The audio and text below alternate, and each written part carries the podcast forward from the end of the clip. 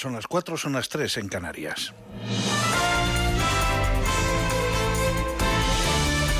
Noticias en Onda Cero.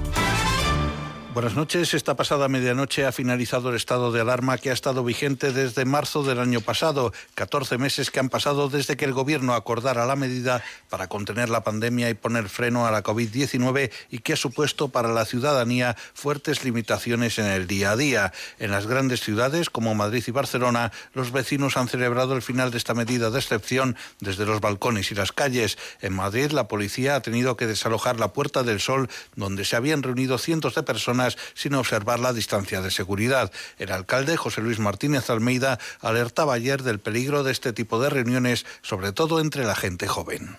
Nos preocupa especialmente que ante la falta de toque de queda pueda, en este caso, volver a producirse los botellones, porque somos perfectamente conscientes del peligro que suponen los botellones, del peligro de que los jóvenes, que obviamente no tienen la misma gravedad que puedan tener las personas de mayor edad y al mismo tiempo son transmisores del virus, en este caso se reúnan en los parques, consuman el alcohol y obviamente descuiden las medidas de precaución.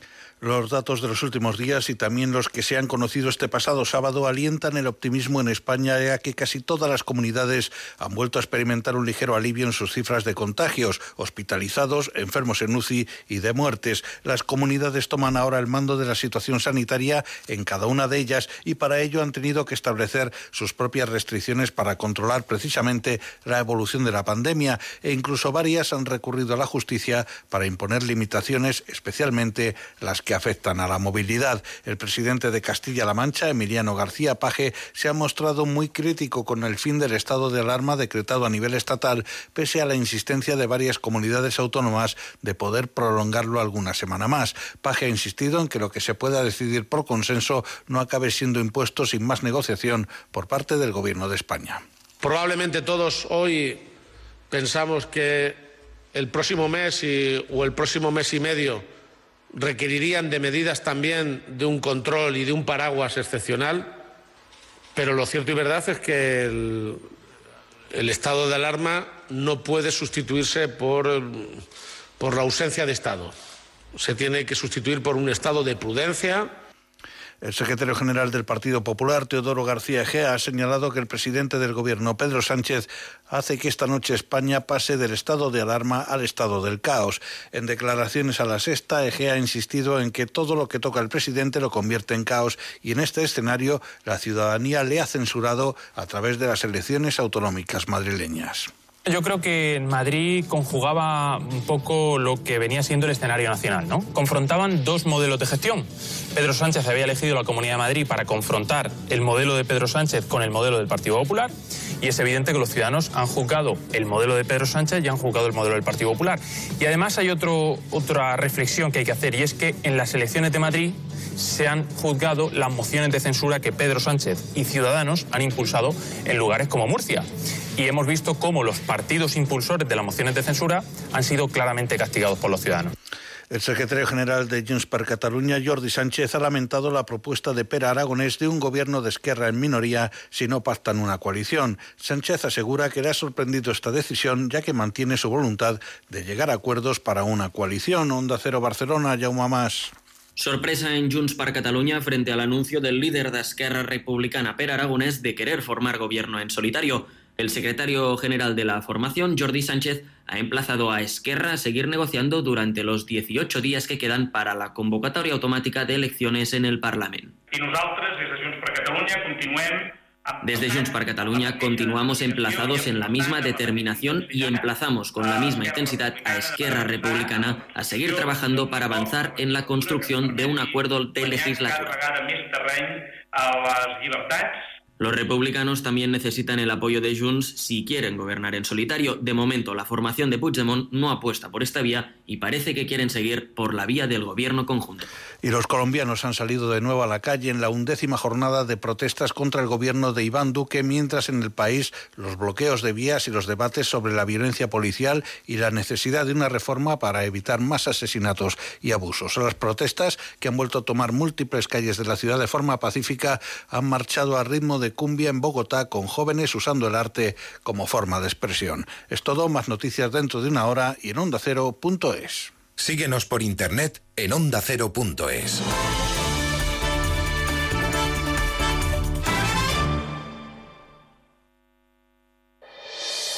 Este domingo en Radio Estadio jugamos la última carta. El campeón va a seguir en la pelea por el título. No se desengancha de esa pelea. El Real Madrid ante la última oportunidad de ganar un título esta temporada. El Sevilla ante la última oportunidad de agarrarse a la liga. Desde el Di Stéfano, Real Madrid-Sevilla. Además, partidos clave en la zona de la permanencia, Getafe Eibar y Valencia Valladolid. Y todo lo que ocurra en el Villarreal Celta, el Gran Premio de España de Fórmula 1 y la final del Máster de Tenis de Madrid. En Radio Estadio jugamos a todo y con todos. Bueno, qué locura. Eh, fútbol, baloncesto, ciclismo, motos, eh, tenemos de todo, absolutamente de todo. Caramelos, pipas, chicles y arbellana. Y arbellana, tabuada, madre mía. Este domingo, desde las 3 de la tarde, todo el deporte en Radio Estadio, con Antonio Esteba y Javier Ruiz Taboada. Te mereces esta radio. Onda Cero, tu radio.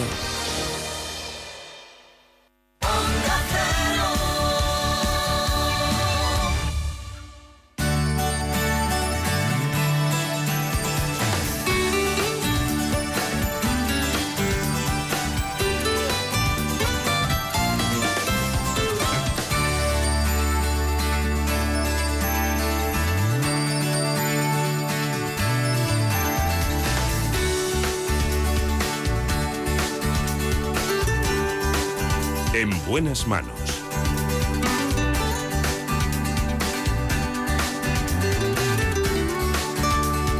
El programa de salud de Onda Cero.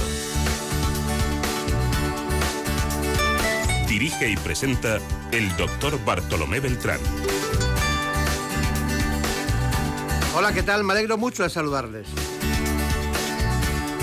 Sepan ustedes que en este tiempo también nos toca hablar de enfermedades respiratorias en relación con el COVID-19.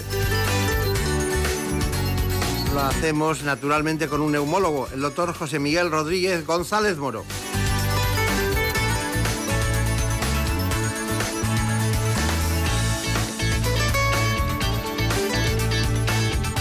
Se trata del jefe de servicio de neumología del Hospital Universitario Príncipe de Asturias de Alcalá de Henares. También el jefe de la unidad de neumología del Hospital Vitas en Madrid.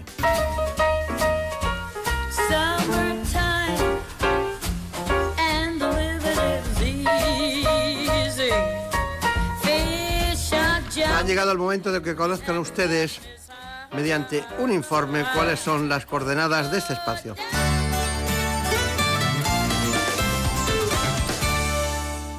Según un informe elaborado por el Ministerio de Sanidad, la fiebre, tos, disnea o la astenia son algunos síntomas que tienen los pacientes con coronavirus en el momento del ingreso hospitalario. Pero tras estos primeros signos, que a veces son inespecíficos, los órganos más afectados en los cuadros de COVID más severos son los pulmones, ya que cuando se inflaman se puede producir una insuficiencia respiratoria grave causada normalmente por neumonía. En estos casos, es muy importante medir la saturación de oxígeno, ya que sirve como guía para informar al especialista de la gravedad que tiene esta neumonía.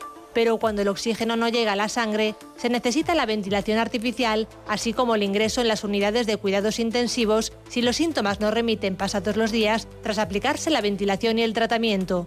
De hecho, según se estima, un 10% de los pacientes de COVID-19 ingresan en las UCIs durante este proceso agudo. Actualmente se estudian las secuelas que desarrollan los pacientes que han superado el COVID más severo y muchos padecen disnea o sensación de ahogo que se manifiesta al realizar esfuerzos de poca intensidad como caminar. Sin embargo, la comunidad científica considera que todavía es pronto para conocer las secuelas que produce el coronavirus en el pulmón a medio y a largo plazo. Bueno, pues aquí estamos dispuestos a seguir aprendiendo de uno de los grandes especialistas en aparato respiratorio, neumología. Hoy nos acompaña el doctor José Miguel Rodríguez González Moro, que es jefe del servicio de neumología en el Hospital Universitario Príncipe de Asturias de Alcalá de Henares, aquí en Madrid. Y también es jefe de la unidad de neumología del Hospital Vitas en esta ciudad, en Madrid. Doctor, doctor Moro. Como quieras. Doctor González Moro, doctor Rodríguez González Moro, doctor Moro. O González Moro le dicen más. González Moro, los pacientes doctor Moro, doctor González Moro. Ya sabes que abreviar es importante. Claro, claro, claro. Bueno, eh, tenemos una encrucijada. Por una parte tenemos el COVID-19 y por otra parte lo que hemos tenido siempre, aparato respiratorio y neumología. Eh, a mí la pregunta del millón, ¿cómo pasamos de estar bien a tener COVID-19 y después el proceso nos lleva a neumonía bilateral? ¿Cuál es lo que en medicina se llama etiopatogenia? O sea, la causa y cómo se llega a la neumonía. Es decir, eh, para que lo podamos entender y no hace falta dar una clase magistral que podríamos, pero eh, ese proceso me gustaría conocer. Lo bueno si breve y claro, ¿verdad? Eso está bien. A ver, tenemos un agente causal, que es el SARS-CoV-2, la COVID, como, como, como la denominó la Organización Mundial de la Salud. Ese virus llega a nuestro organismo, bien por vía de aerosoles o bien por contacto. Ingresa en el organismo a través de nuestras mucosas nasal, bucal, y llega al aparato respiratorio. En el aparato respiratorio empieza a asociarse y a ligarse a unas células y a unos receptores. Muchos pacientes consiguen frenar ahí y no pasa nada. Pero en una serie de pacientes que mm, en general tienen unas características, suelen ser personas más mayores, los jóvenes suelen estar más protegidos, personas que tienen problemas cardíacos, que son hipertensos, obesos, EPOC. En esos, en esos pacientes, eh, eh, al cabo de una semana o así, se desarrolla una respuesta inflamatoria como mm, eh, mecanismo de defensa frente al virus. Esa respuesta llega a ser tan grande que lo que ocasiona es daño al pulmón. Ese daño al pulmón es lo que se denomina la neumonía por el SARS-CoV-2, la neumonía por la COVID-19. Y esa neumonía se caracteriza por tener una afectación bilateral. Los dos pulmones se empiezan a llenar de líquido inflamatorio. Al, que, al, al llenarse de líquido, de respuesta inflamatoria, el aire no llega ahí. Al no llegar, ocasiona una insuficiencia respiratoria, no llega oxígeno al organismo. El paciente empieza a ponerse malito y de aquí a los 8, 10, 12, 14 días es cuando asistimos a la situación más tremenda del virus, que es el paciente ya hospitalizado que va a necesitar oxígeno, que va a necesitar ventilación mecánica. Esos son los tres pasos en la evolución del virus desde que entra hasta que puede matar a la persona o la lleva a una unidad de cuidados intensivos o de intermedios respiratorios. ¿Y, usted cree que los que se recuperan se recuperan por los tratamientos médicos o porque tienen una inmunología, eh, potente y saben defenderse eh, ellos mismos? ¿O las dos cosas? Las dos cosas. Por un lado, en la primera fase de la pandemia, ya por primavera, empleamos muchísimos tratamientos. La mayoría eh, en los estudios posteriores no han mostrado que tengan una eficacia real. En esta segunda fase sí que hemos visto que fundamentalmente los corticoides y algún otro antiinflamatorio son capaces de bloquear y de aminorar tanta respuesta inflamatoria. Y luego eh, no olvidemos, y yo soy neumólogo, que eh, el tratamiento de mantenimiento hasta que el mismo organismo controla las lesiones que se están produciendo, como decía, el tratamiento de mantenimiento con oxígeno y con ventilación mecánica es imprescindible para dar tiempo a la recuperación del paciente. Con lo cual las dos cosas, el paciente lucha y nosotros le ayudamos a salir. Claro, claro, claro. Usted ha traído unos elementos que de menos a más sería en primer lugar una mascarilla, ¿no? ¿Cuándo se pone la mascarilla? Esta es una mascarilla 20 más, que yo creo que los que hemos estado en el hospital, por supuesto médicos, pero también de pacientes, pues hemos visto y en las películas y en la, ficción la hemos visto con frecuencia, es una mascarilla 20 más. Y es la primera medida que utilizamos para proporcionar oxígeno en un paciente que llega a un servicio de urgencias. Nos permite proporcionar oxígeno a un determinado flujo con una determinada concentración. Eh, no podemos subir, por ejemplo, más de un 40 o un 50% porque no admite más. Entonces, la siguiente fase... Sería esta. Le, voy a quitar la mascarilla de delante que se pone. Es un motor. Es un motorcito. Y... Bueno, esta es la, conexión. Basta que lo describa. Ahí. Sí. Eh, cuando el paciente con eh, una mascarilla 20 más o con un reservorio no conseguimos eh, lograr una adecuada oxigenación o empieza a fatigarse, necesitamos un ventilador. He traído uno pequeño, normalmente los que tenemos en nuestra unidad de cuidados intermedios respiratorios son más, más voluminosos, algo más grandes, pero bueno, pero son, el, sistema es, parecido y con, con ello yo lo que hacemos es proporcionar ya aire y proporcionar presión, con lo cual podemos oxigenar mejor. Esa presión positiva nos permite oxigenar mejor. También lleva una mascarilla que tapa la nariz y la boca y por aquí y a través de un tubo se, proporciona ese aire con presión y con oxígeno. O sea, aire con presión enriquecido. Y finalmente... A ver, vamos a ponernos... Esto, es lo que no nos gustaría. Esto es lo que no nos gusta a ninguno. Vamos a ponernos en lo peor, aquello ya ha fallado, esto también ha fallado, estamos con metodología no invasiva, porque todavía estamos utilizando nuestra vía aérea normal, pero aquí ya el paciente tiene que ir a una unidad de cuidados intensivos y hay que intubarle. Hay que sedarle y hay que intubarle. Y este es el tubo que se le mete en la garganta, se le introduce por la garganta y aquí se conecta el respirador y ya le ventilamos. El paciente aquí ya está dormido, tiene que estar sedado. con estas dos modalidades previas, el paciente está despierto, está colaborador. La sedación no ayuda a nada. ¿eh? Hombre, el, tener que intubar un paciente y hace que los centros cerebrales y de respiraciones eh, van más lentos. Van más lentos, responden menos a los estímulos hipoxémicos e hipercámnicos de la bajada de oxígeno y de la subida de carbónico. Y luego no están, cuando el paciente está sedado, cuando está dormido en las unidades de cuidados intensivos, sus músculos no trabajan. Y una de las consecuencias es la pérdida de masa muscular y la fatiga y la desnutrición que hay a largo plazo. Claro, claro. Perfecto. Gracias.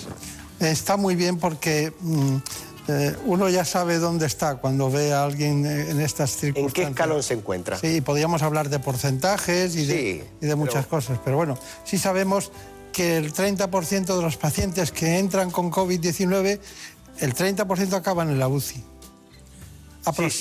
aproximadamente.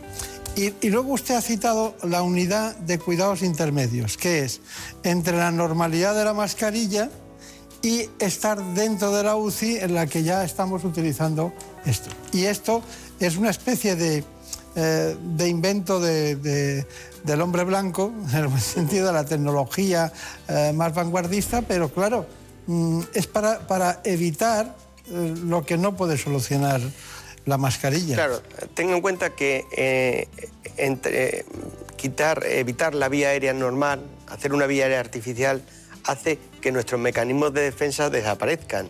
Y un paciente intubado es un paciente que tiene mucho riesgo de sufrir una sobreinfección bacteriana. Claro.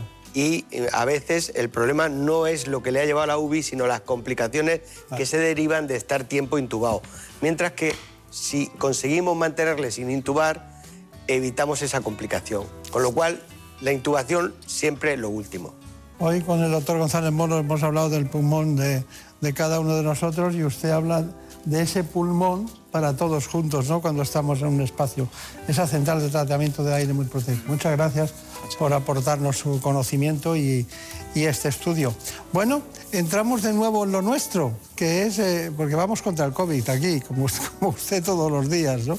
Eh, ¿Van ustedes con cierto desánimo a trabajar al hospital? No, yo creo que no. Yo creo que eh, vamos con, los mismos ánimos de siempre. Aunque es cierto que, igual que ha cambiado la vida, nos ha cambiado la vida a todos en cuanto a nuestras actividades eh, normales, hoy estaba yo en el hospital, digo, tengo que organizar el trimestre que viene y realmente organizar el trimestre sin saber qué puede pasar es complicado el trimestre de nuestro trabajo habitual, de nuestros enfermos habituales, que todos tenemos ya ganas de que vuelvas a, volvamos a tener una actividad normal.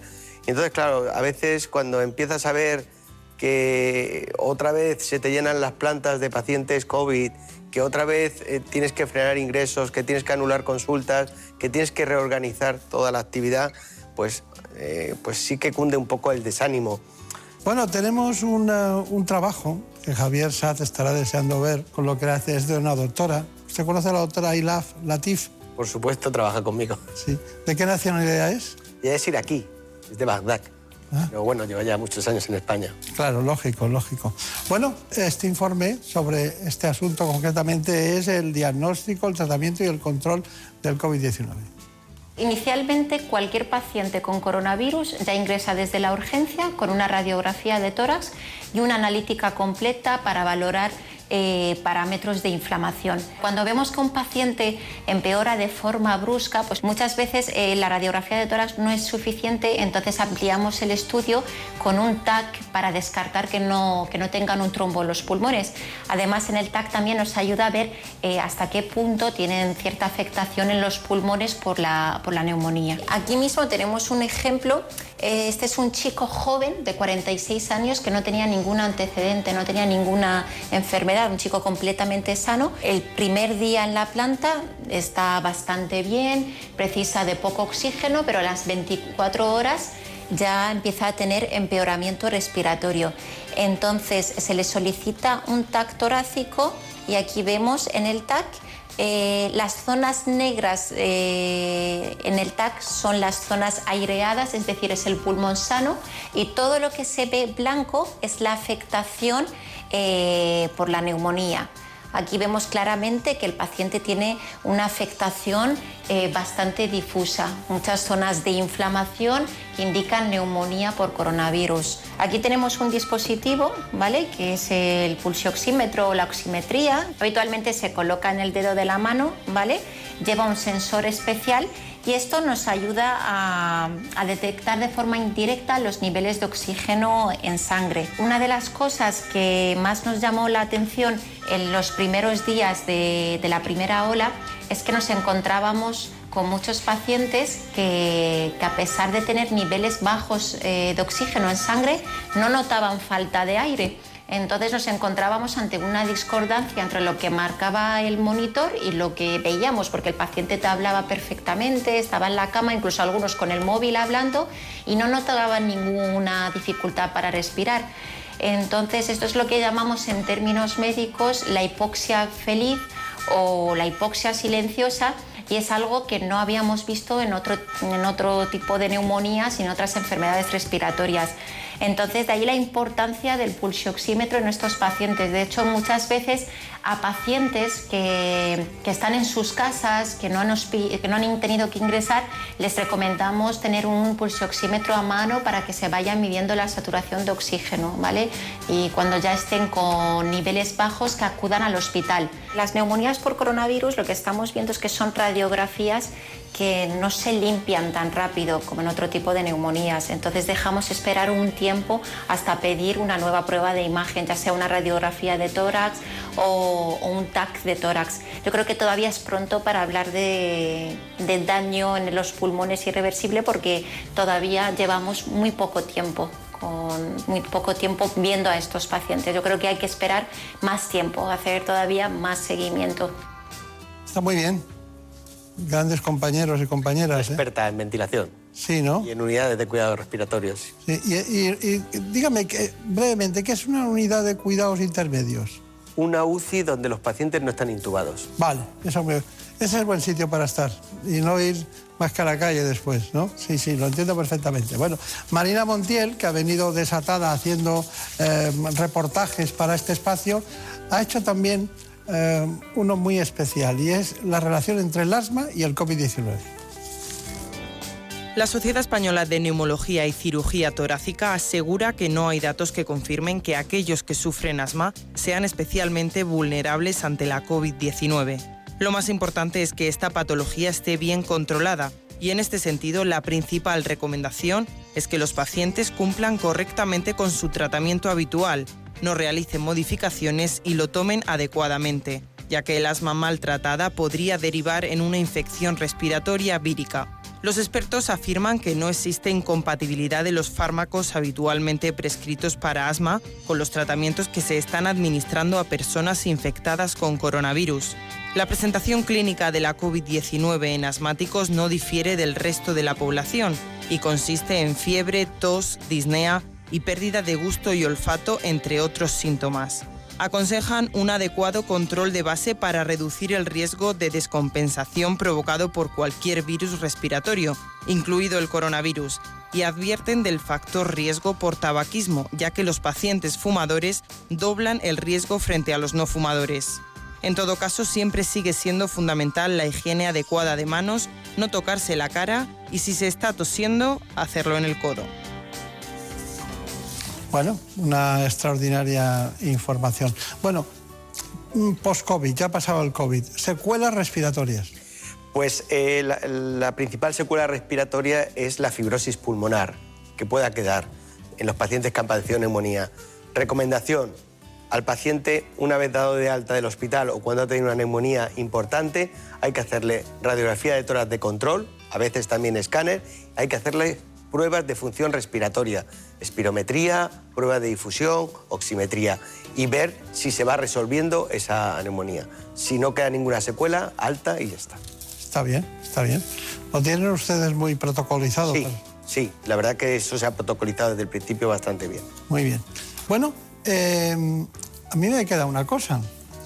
¿Cuál es su conclusión del COVID-19 en relación con el aparato respiratorio? Porque hemos dado un repaso a todo. Sí, eh, el COVID, la COVID, afecta fundamentalmente a los pulmones. Los pulmones es la puerta de entrada. El desarrollo de la insuficiencia respiratoria como consecuencia de las neumonías es la principal complicación y la que nos preocupa y que es la que hace que los hospitales se llenen con la pandemia, pero que tenemos a, nuestro a nuestra disposición diferentes sistemas de administración de oxígeno que están sirviendo para salvar muchas vidas. Está muy bien.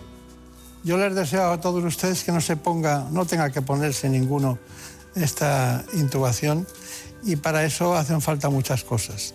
Desde la ventilación, la central de ventilación, que ustedes le llaman central de tratamiento del aire, eh, hasta todos los elementos que utilizan ustedes en la prevención, el diagnóstico y el tratamiento. Así que muchas gracias y hasta pronto. Pues gracias a usted.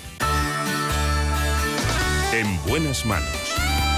El programa de salud de Onda Cero.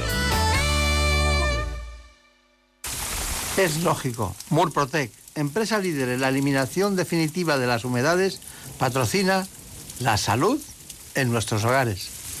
¿Conoces la relación entre cuidar de tu hogar y cuidar de ti? En Murprotec sabemos que cuando eliminamos las humedades de forma definitiva de tu hogar estamos cuidando de ti y de tu familia. Una vivienda libre de humedades es sana y segura. Llámanos al 930 1130 o accede en murprotec.es. Cuidando de tu hogar, cuidamos de ti.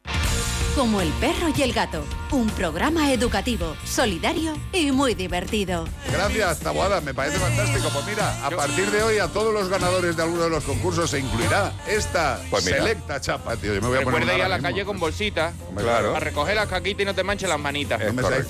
Para que no te manches las manitas. Recuerda ir a la calle Quiero darles las gracias desde aquí a una gente maravillosa que se llaman los cuatro de la empanadilla. Son unos rescatadores voluntarios de felinos y que son seres humanos excelentes. Y lo que tenemos que pensar es que si queremos ayudar, podemos hacerlo. Como hacen ellos, como hace la gente que no mira para otro lado. ¿Tú sabes cuál es el pez que hace que los monos salgan de las cuevas? El salmonete. ¡Ah! Espera, voy a consultar con el equipo. ¿Es de los mejores que hemos escuchado? Sin duda, tío. Como el perro y el gato, con Carlos Rodríguez. Sábados a las 3 de la tarde, domingos a las 2 y media y siempre que quieras en la app y en la web de Onda Cero. Me tenéis cada fin de semana más enganchada. Patrocinado por Menforsan, los especialistas en cuidados, higiene y cosmética natural para las mascotas. Te mereces esta radio. Onda Cero, tu radio. El fútbol nos ha dejado grandes jugadas y goles, y a lo largo de su historia, jugadores y entrenadores se han pronunciado dejando también grandes frases, como la de Luis Aragonés. En el fútbol hay que ganar y ganar y ganar, y volver a ganar y ganar y ganar. Vicente del Bosque dijo, el éxito sin honor es el mayor de los fracasos. Jorge Valdano, un rival sin interés atacante es como intentar hacer el amor con un árbol. O como dijo Alfredo Di Stéfano, ningún jugador es tan bueno como todos juntos. Frases inolvidables, jugadas históricas, goles para el recuerdo. Vívelo cada fin de semana en directo. en Radio Estadio, los sábados a las 3 y media de la tarde y domingos a las 3, con Antonio Esteba y Javier Ruiz Taboada.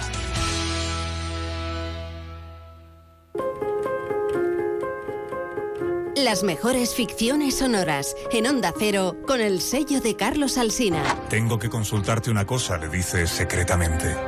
Sé que debemos sacrificarlo todo por la causa, pero a veces se le presenta a uno un caso de conciencia difícil de resolver. Para mí no hay más conciencia que la estrictamente revolucionaria. A sangre y fuego. Milagro en la gran ciudad. El mago de Oz. Celia en la revolución. Cómpreme una radio. Buen día, ovejero. Buen día, señor. ¿Salió usted a caminar temprano? No, no, no camino. He pasado la noche en la cueva. Mi esposa está dentro. Ha parido un crío. Moreno y menudo. Mm, el parto es una experiencia dura.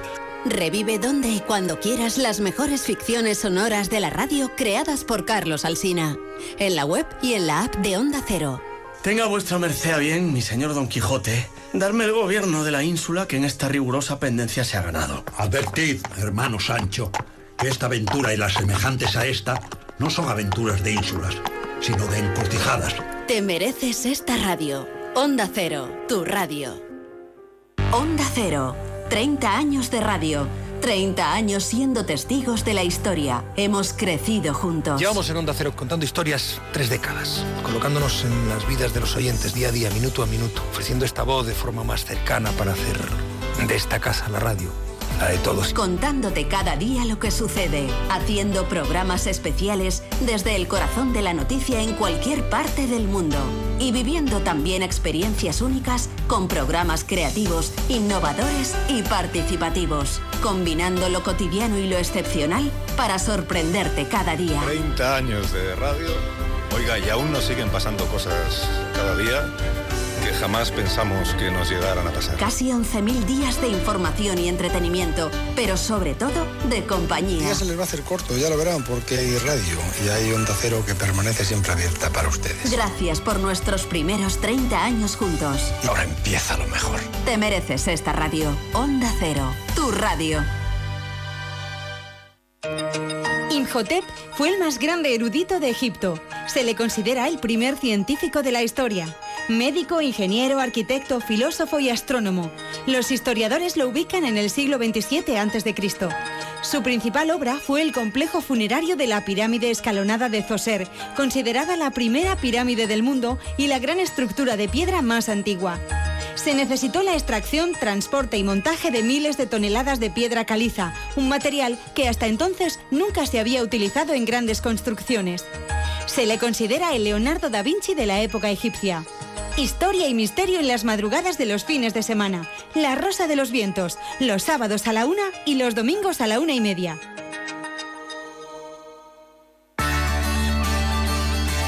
En buenas manos. El programa de salud de Onda Cero. Dirige y presenta el doctor Bartolomé Beltrán.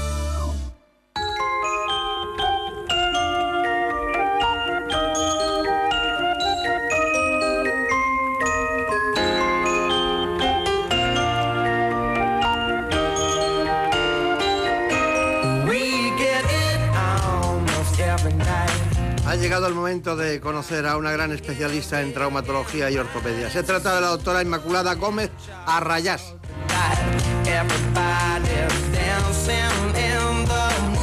Una gran experta del Ruber Internacional de Madrid que va a hablarnos de cirugía de la cadera.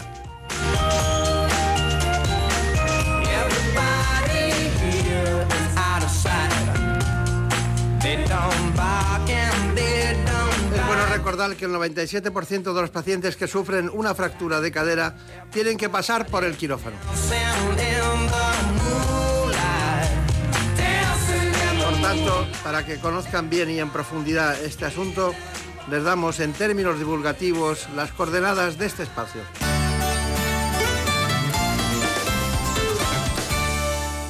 Más de 50.000 personas se fracturan la cadera al año en España, lo que significa que en nuestro país cada 20 minutos alguien se fractura esta articulación. La edad media de los afectados es de 87 años y se espera que la incidencia aumente en el futuro, sobre todo entre los mayores de 80. Y es que los huesos de las personas mayores son más propensos a romperse, ya que con la edad se vuelven más delgados y débiles por la pérdida de calcio, normalmente producida por la osteoporosis, el principal factor de riesgo. Las fracturas de cadera pueden ocurrir en la cabeza del fémur, en la parte estrecha del mismo o en la zona más amplia situada justo por debajo del cuello. Normalmente se realiza una intervención quirúrgica para reparar la cadera o a veces para sustituir la articulación. Pero no solo debemos preocuparnos de las fracturas de cadera por su elevada prevalencia y su coste económico y social, sino por cómo afectan al enfermo y a su entorno. Por este motivo, es necesario que la sociedad tome conciencia de la magnitud de este problema y se establezcan estrategias específicas para su prevención y tratamiento. Bueno, pues hoy es un día extraordinario porque ha vuelto a este espacio Inmaculada Gómez Arrayás, que es especialista en traumatología y ortopedia, trabaja en el Hospital Ruber Internacional, pero curiosamente es jefa de la unidad de traumatología y ortopedia, que antes no lo era el año pasado, ¿no? No, hace dos años ya. ¿Qué, tal? ¿Cómo ha ido eso? Gracias. ¿Cómo ha ido eso? ¿Ha habido, que, ¿Ha habido que luchar contra muchos hombres o qué? pues la verdad que tenemos un equipo enorme en el Ruber Internacional, nos llevamos todos fantásticos y el que yo sea la jefa es un poco coordinar, pero es aunarnos todos juntos. Está bien. Ha sido muy fácil. No, sí, con la sonrisa lo, ha dejado claro, lo ha dejado claro. Bueno, eh, 150.000 mm, implantes al año aproximadamente. Sí. Es mucho. Es mi especialidad. Pues eh, cuando te especializas en una técnica, avanzas en esa técnica, eh, activas todos los nuevos protocolos y es bueno que hoy día dentro de la traumatología hagamos estas cosas, cada uno que vaya haciendo lo que mejor hace. Entonces al final acabo haciendo muchos implantes de cadera y de rodilla porque es mi especialidad, igual que el del hombro, hará muchos implantes de hombro y artroscopias de hombro, pero eso beneficia al paciente. Claro, seguro, estoy seguro. Sobre todo porque se adquiere más experiencia, los equipos trabajan al unísono, saben los pasos, los protocolos. Sin duda. Pero eh, los, que han ido a su espacio eh, me han dicho, no sabes cómo opera, no sabes cómo trabaja, todo va... Pero claro, a usted Enrique le hizo mucha mella, ¿no? Pues eh, al principio, de verdad, cuando yo empecé a ver esos protocolos, pensé, pues esto debe ser algún plan económico, el paciente se tiene que ir de alta muy rápido. Y cuando me fui a Estados Unidos y empecé a ver los protocolos como los aplicaban, realmente es un protocolo muy beneficioso para el paciente. Es que con esos protocolos, que ya no se llama fast track, vamos rápido, sino el protocolo ERAS, que es recuperación mejorada tras la cirugía, mm. Me gusta más ese nombre porque lo a mí que el hacemos... otro, a mí me gusta más el fast track porque se entiende mejor.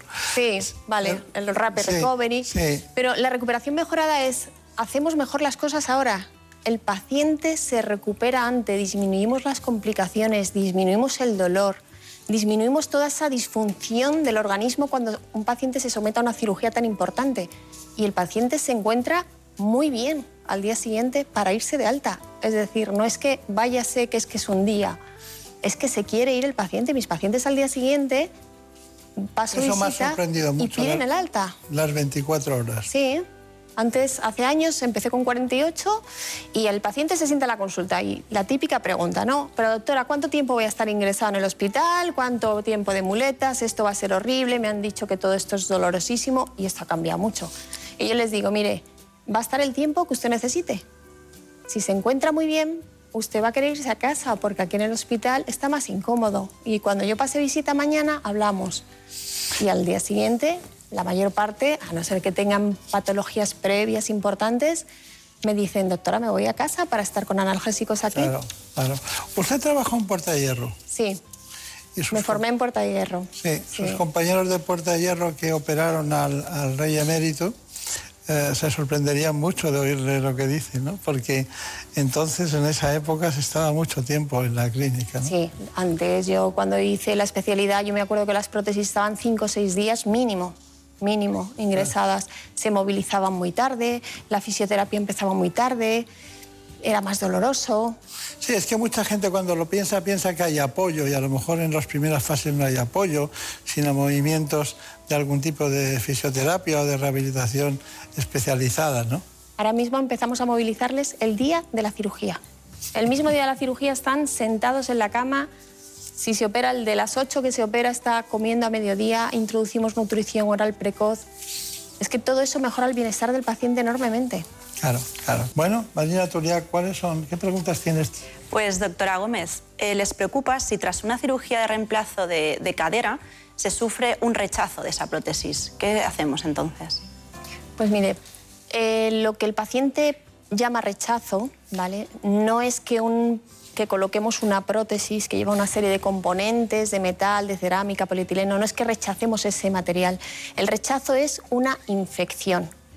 Hay infecciones tempranas en el primer mes de la cirugía que tienen fácil solución, a veces con lavados, con antibióticos intravenosos, pero hay gérmenes que no dan la cara, no dan fiebre y entonces descubrimos la infección a los seis meses, por ejemplo, siete meses.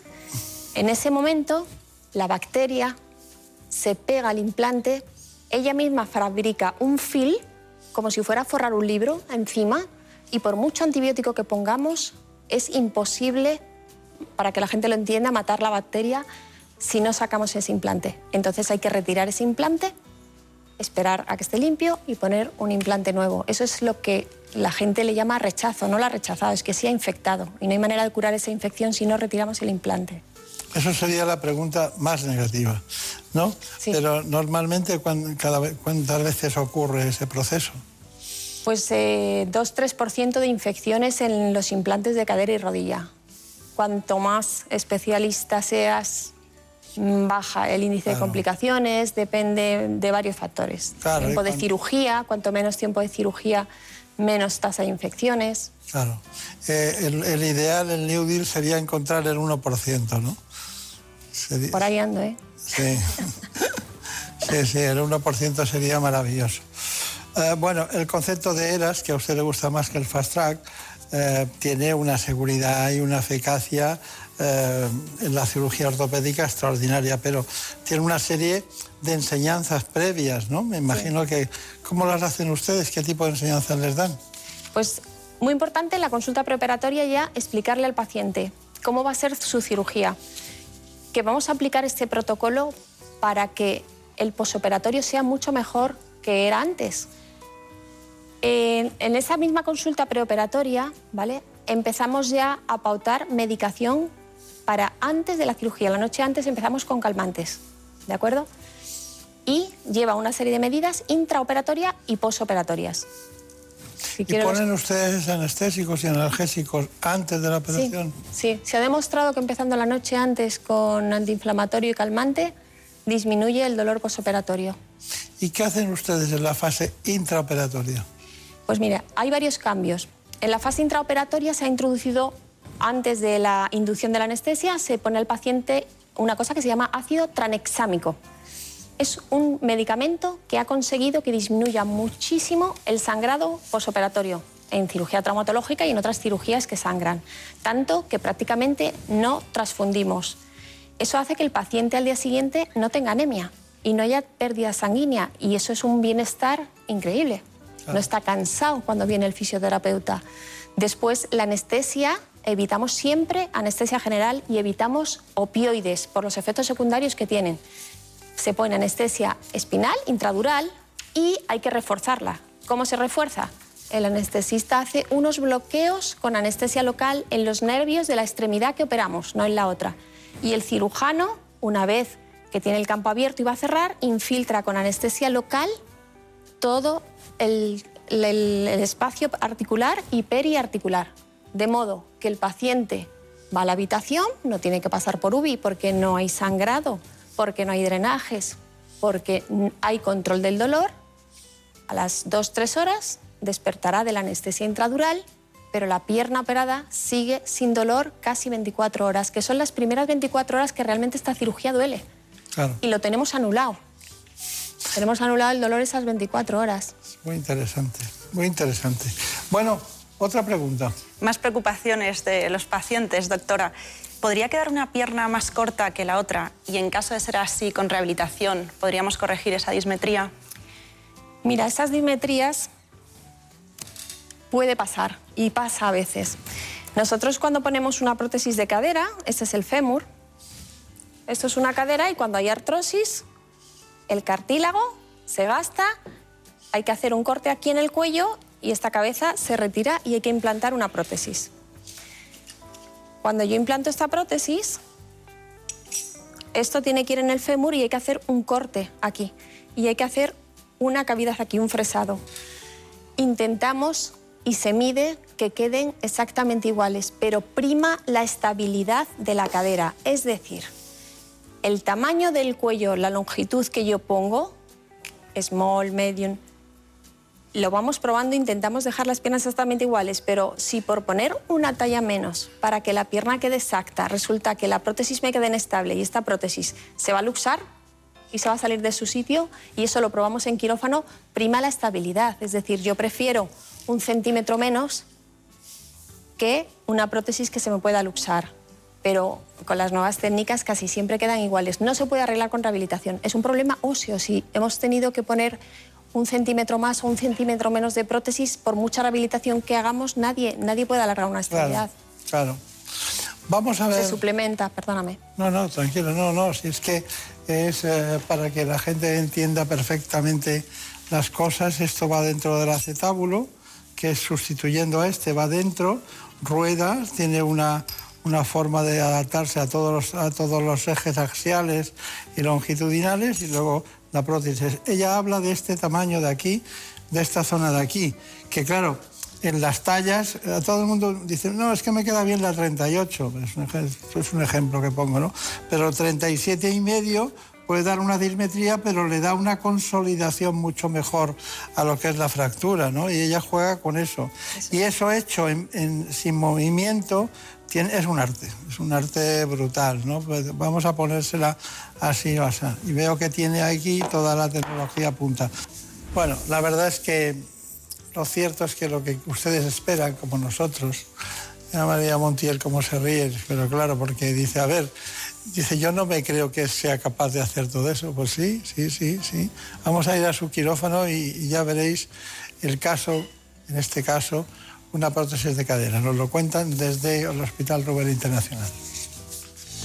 Este primer caso es una artrosis de cadera izquierda, es una paciente mujer de 70 años que como puede observarse en la radiografía y podemos ver además la diferencia entre la cadera derecha que está bien y la izquierda que es la patológica. Vamos a ver primero la que está bien. Esto es la cabeza del fémur, que es como una esfera que articula dentro del acetábulo. El acetábulo es como un cuenco o como una copa, ¿de acuerdo?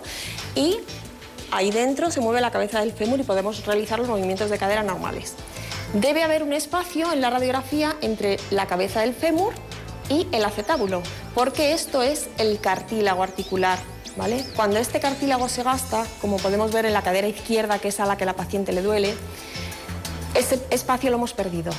Está rozando la cabeza del fémur con el acetábulo. Eso cuando lo veamos luego en cirugía vamos a ver que esa cabeza del fémur está denudada, lo blanquito brillante no está, está rozando hueso con hueso.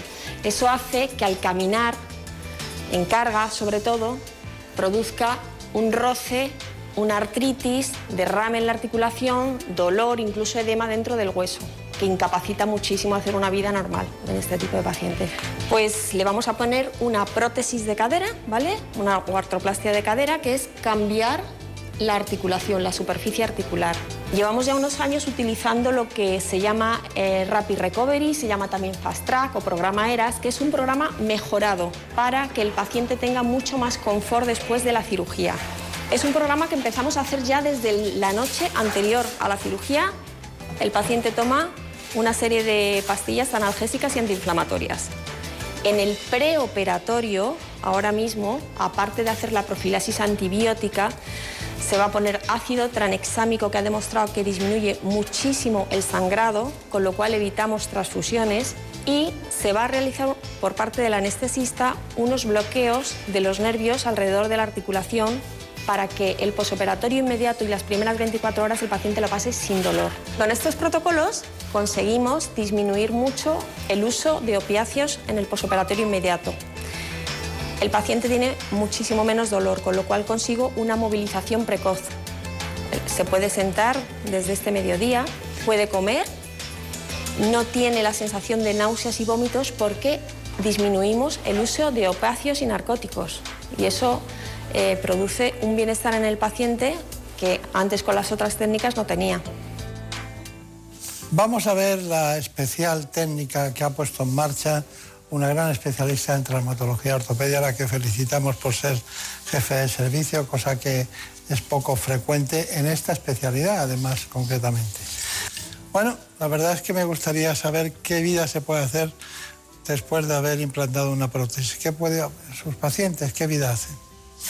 Pues con los nuevos materiales que hay ahora, que casi no tienen desgaste, eh, el paciente puede hacer una vida normal. Cada vez estamos viendo pacientes más jóvenes que además quieren su vida normal deportiva y pacientes mayores que juegan al golf, que esquían y quieren volver a su vida incluso deportiva y pueden hacerlo. Es decir, cuando yo sustituyo una articulación, si el paciente fortalece su musculatura y tiene musculatura y el que antes ha hecho deporte la sigue manteniendo, una prótesis de cadera hoy día permite hacer casi todo, casi todo. Jugar al golf se lo acepto, pero bajar el sella no.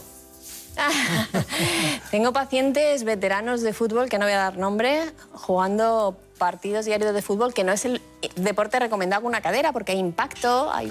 pero es que hoy día la gente envejece con muy buena calidad de vida y quiere mantenerla. Claro. Y quiere mantenerla. Y el futbolista quiere seguir jugando al fútbol con sus amigos Mm. los fines de semana.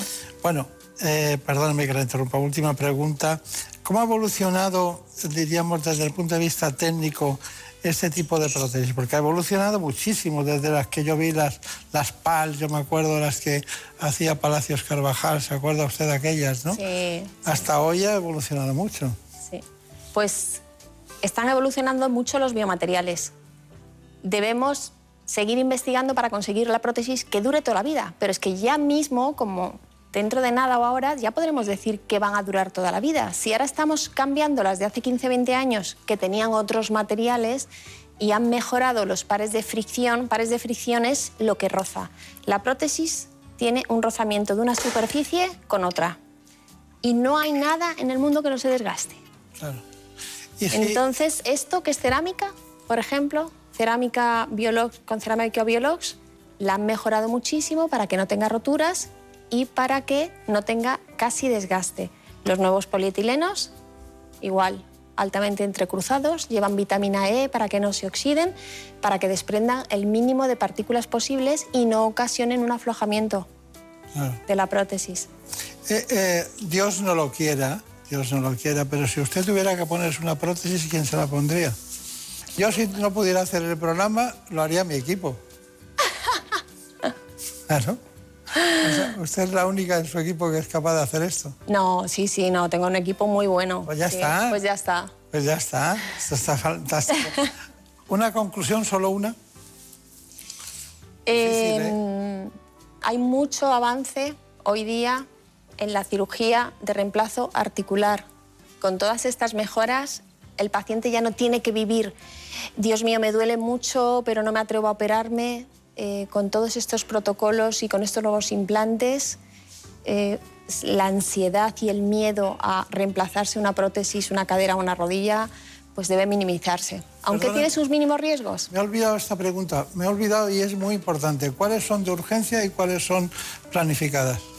La cirugía de urgencia es la fractura de cadera. La fractura de cadera ya se ha demostrado que si se opera en 24 horas desde que se rompe o al menos en 48 horas desde que se fractura, el pronóstico es mejor que si ya pasan más días. Eso es clave.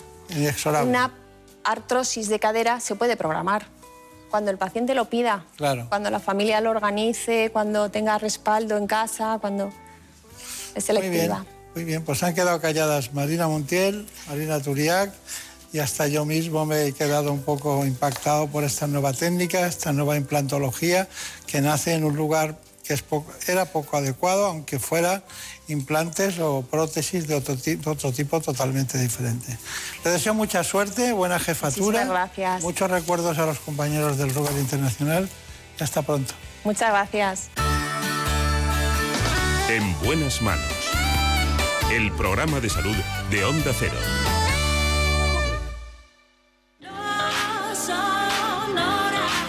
Si te gusta participar, escuchar buena música, conocer novedades y curiosidades de cine o videojuegos, y sobre todo, si quieres que tus madrugadas sean muy entretenidas, escucha No Sonoras. ¿Qué pedimos en el Ultramarinos? ¿Qué protegerías en un búnker? ¿Qué guardarías en él? Y también tenemos un Come Cocos, una canción muy famosa que suena al revés. Hoy es fácil, vengo generosa. Es inevitable hablar de pesadilla antes de Navidad en esta sección. Yo diría que casi obligado. ¿Cómo te has quedado, querida Gemma Ruiz? Esta versión tan suavita. Ya sabes que yo necesito café del bueno y cuando me lo pones te lo agradezco porque ya una llega a las 4 de la madrugada de otra manera. café sonoro en el No Sonoras de Onda Cero. No Sonoras con José Luis Salas. De lunes a miércoles a la una y media de la madrugada. Jueves y viernes a las 3 y siempre que quieras en la app y en la web de Onda Cero. Te mereces esta radio. Onda Cero. Tu radio. No Sonoras. Por fin no es lunes. Las mañanas más entretenidas del fin de semana. Historias curiosas, interesantes entrevistas, anécdotas y muy buen humor. Hay bromas que duran demasiado tiempo y un belga tiene el récord. Ay, pobre, un belga que lleva nueve años recibiendo pizzas que nunca ha pedido. Vamos a resolver la duda de la semana. ¿Cómo nos estimulan ciertas bebidas? Por ejemplo, el café. A algunos, a algunos les provoca un efecto muy claro y a otros todo lo contrario. Nada, cero. Esta mañana hemos querido sentar en nuestra mesa, la mesa de por fin no es lunes, a un científico y a un economista. ¿Son enfoques incompatibles? ¿Es tanta la distancia que los separa? Por fin no es lunes. Sábado y domingos a las 8 de la mañana y siempre que quieras en la app y en la web de Onda Cero. Con Jaime Cantizano. Te mereces esta radio. Onda Cero. Tu radio. El deporte español tiene éxito en un gran número de disciplinas. Nuestros deportistas dejan huella a nivel internacional y muchos de ellos tienen reconocimiento olímpico. David Cal, piragüista, es el deportista español con más medallas olímpicas de la historia. Un oro y cuatro platas. Le siguen con cuatro medallas Joan Llaneras en ciclismo en pista, Saúl Cravioto en piragüismo, Mireia Belmonte en natación, Andrea Fuentes en natación sincronizada y Arancha Sánchez Vicario en tenis. En 2021, en la celebración de los Juegos Olímpicos de Tokio 2020, volveremos a ver a nuestros deportistas subirse al podio. Y te lo contaremos como siempre en Radio Estadio. Deporte, análisis y buen humor. Sábados desde las 3 y media y domingos desde las 3, con Antonio Esteba y Javier Ruiz Taboada.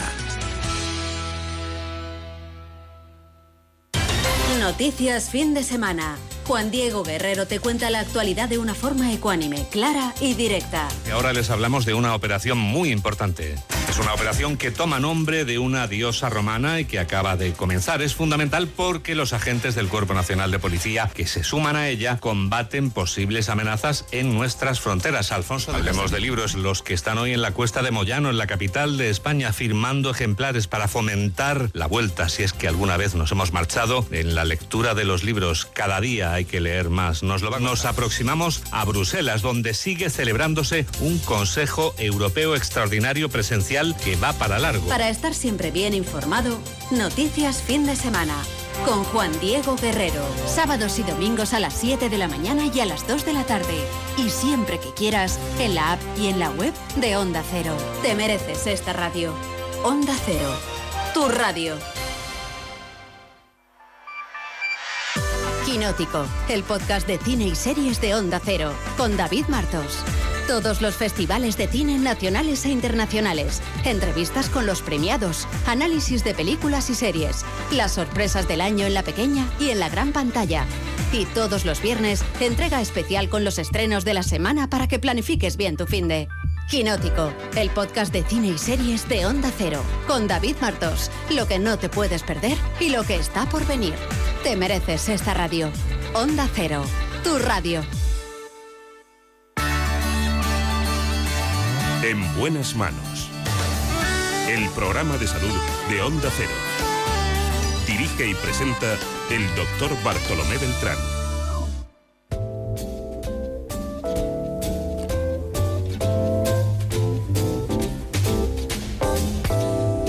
Procedemos con la salud informativa de esta casa. Como cada hora vamos a conocer las noticias que se han producido en España y en el mundo. Les dejo con mis compañeros de los servicios informativos.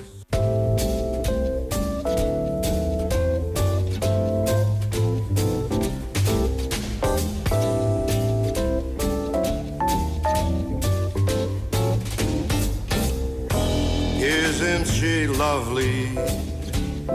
Isn't she wonderful? Isn't she precious?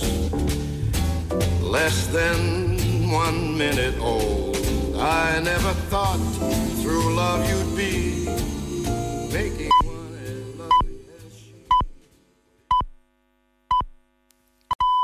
Son las 5, son las 4 en Canarias.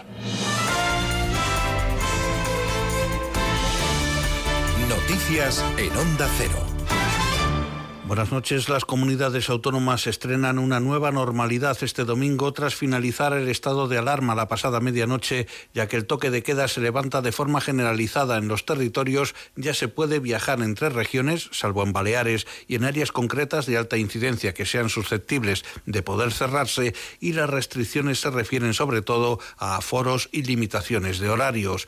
Vecinos de varios barrios de Barcelona han celebrado el fin del estado de alarma desde los balcones justo a medianoche el momento en que acababa el último toque de queda por la pandemia de coronavirus. Algunos vecinos han gritado libertad y en algunos puntos han sonado incluso petardos mientras algunos vehículos han hecho sonar sus bocinas desde la calle. También miles de manifestantes se han lanzado a las calles de Madrid para festejar el fin del estado de alarma y del toque de queda, la mayoría jóvenes consumiendo alcohol en las calles ante la impotencia de la policía municipal que ha tenido que desalojar la Puerta del Sol. El alcalde José Luis Martínez Almeida anunciaba ayer que el ayuntamiento disponía de un dispositivo especial para prevenir botellones no están permitidos los botellones y por tanto la Policía Municipal vamos a poner todos los medios necesarios para evitar que se produzcan. La pandemia no está ganada, no está vencida y por tanto les pediría por favor que aunque no haya ese toque de queda sigan manteniendo una postura de responsabilidad. Expertos en salud han mostrado también su temor de que la flexibilización de las restricciones a la movilidad tras el fin del estado de alarma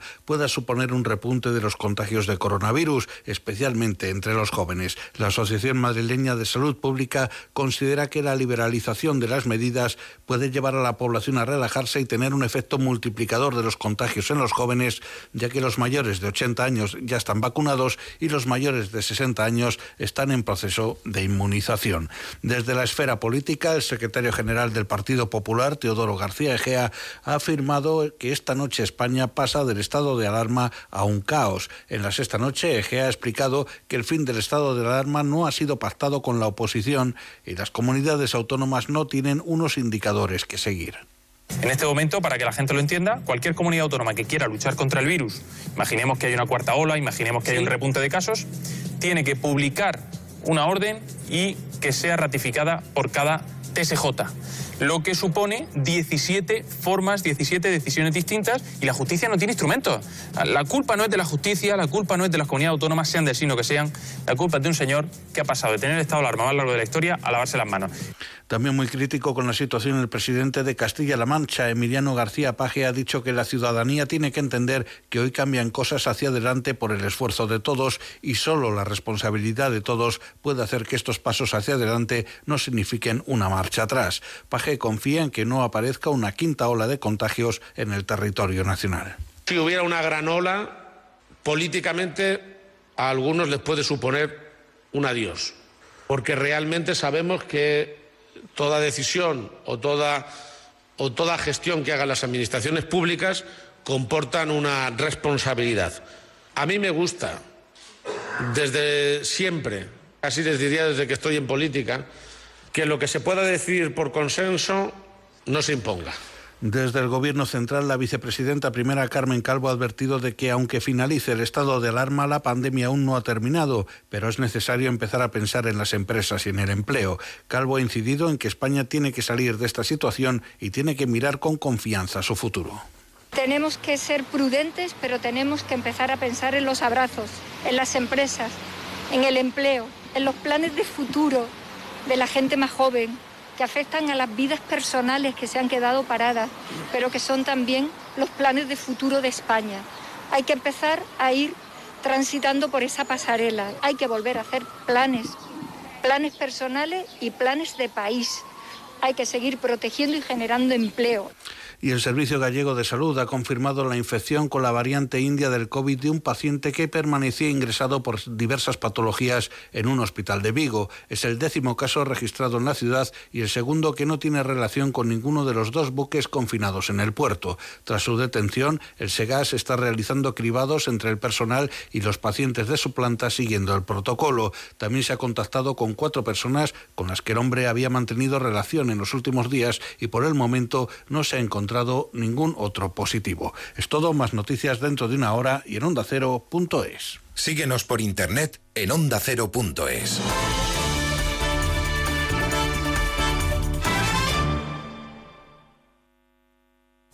Por fin no es lunes. Un programa con el que liberar las tensiones de la semana que nos descubre mil historias, anécdotas y curiosidades, mirando el lado positivo y con muy buen humor. A partir de las 8 pasa las mañanas del fin de semana con Jaime Cantizano y por fin no es lunes. Pero si quieres volver a oír ese reportaje tan especial o no has podido conectarte a la radio en directo, puedes escuchar Por fin no es lunes a cualquier hora en la web o en la app de Onda Cero. Por fin no es lunes con Jaime Cantizano. Te mereces esta radio. Onda Cero, tu radio. Este domingo en Radio Estadio jugamos la última carta. El campeón va a seguir en la pelea por el título. No se desengancha de esa pelea. El Real Madrid ante la última oportunidad de ganar un título esta temporada. El Sevilla ante la última oportunidad de agarrarse a la liga. Desde el Di Stéfano, Real Madrid-Sevilla. Además, partidos clave en la zona de la permanencia, Getafe Eibar y Valencia Valladolid. Y todo lo que ocurra en el Villarreal Celta, el Gran Premio de España de Fórmula 1 y la final del Máster de Tenis de Madrid. En Radio Estadio jugamos a todo y con todos. Bueno, qué locura. Eh, fútbol, baloncesto, ciclismo, motos, eh, tenemos de todo, absolutamente de todo. Caramelos, pipas, chicles y arbellana. Y arbellana, tabuada, madre mía. Este domingo, desde las 3 de la tarde, todo el deporte en Radio Estadio, con Antonio Esteba y Javier Ruiz Taboada. Te mereces esta radio. Onda Cero, tu radio.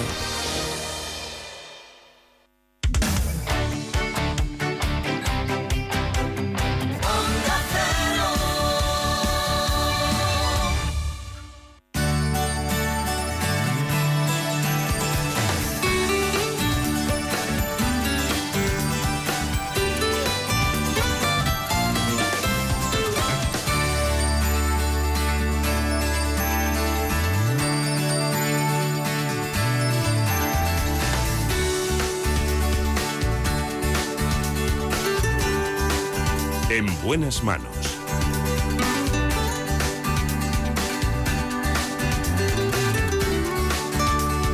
El programa de salud de Onda Cero. Dirige y presenta el doctor Bartolomé Beltrán.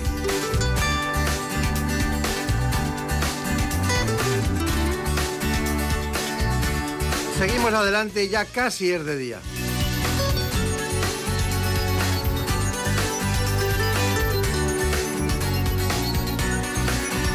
La dirección técnica David Fernández.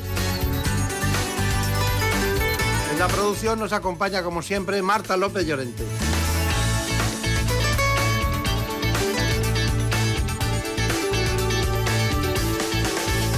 Ahora nos toca hablar de los nuevos anticonceptivos y sexualidad a lo largo de la edad. Nos va a acompañar el doctor Santiago Palacios. Es ginecólogo y director del Instituto Palacios en Madrid.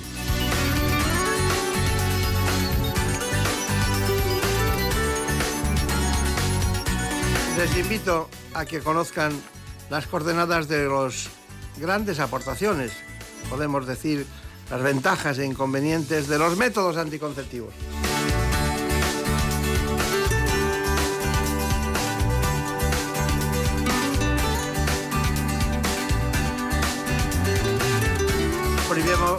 Vamos a darles a ustedes ese tradicional primer informe.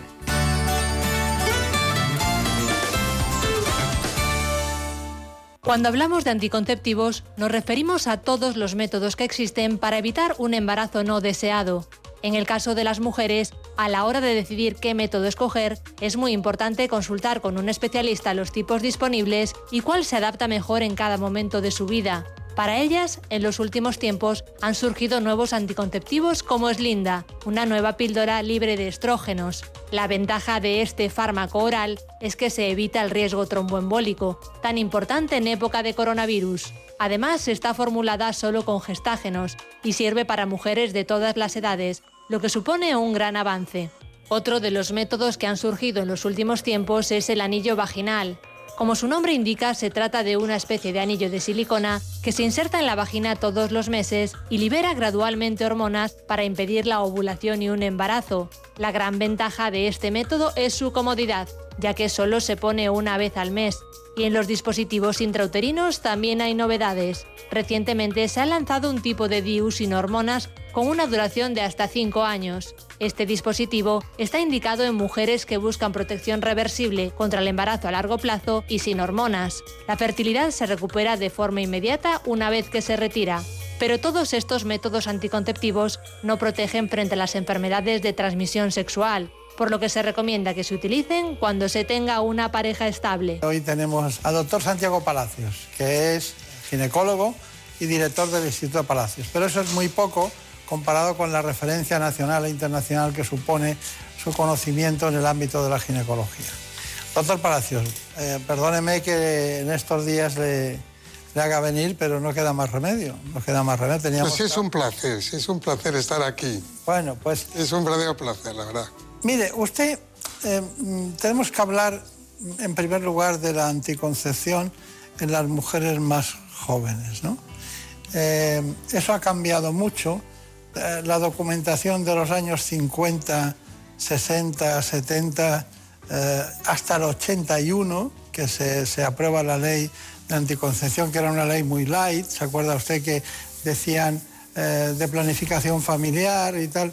Bueno, eh, a hoy han cambiado mucho las cosas. Mucho, mucho. Mucho, y sobre todo en dosis y en, y en, el, en qué elemento utilizar en cada tipo de mujer y para cada caso. ¿Me puede hacer un, panorama general de este asunto? Sí, sí, sí, además con placer, porque sí, es, hemos evolucionado tanto que yo creo que hay que transmitir seguridad sobre todo. La eficacia, nadie ha dudado de la eficacia, porque si no, no aceptarían el sacar un nuevo método que no fuera eficaz. Luego, casi todos tienen la misma eficacia.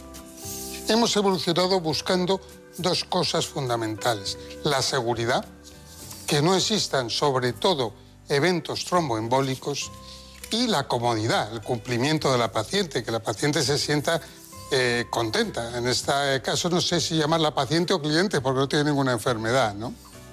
De tal manera que lo que hemos buscado ha sido métodos que lo prefieran las pacientes y que eviten los riesgos. Y afortunadamente lo hemos conseguido. Es decir, hace poco tiempo, y más para mí es un placer decirlo, tenemos un nuevo eh, anticonceptivo oral libre de estrógenos, es decir, que solo tiene gestágenos y además el laboratorio es un laboratorio español, pero que ya el producto está en todo el mundo.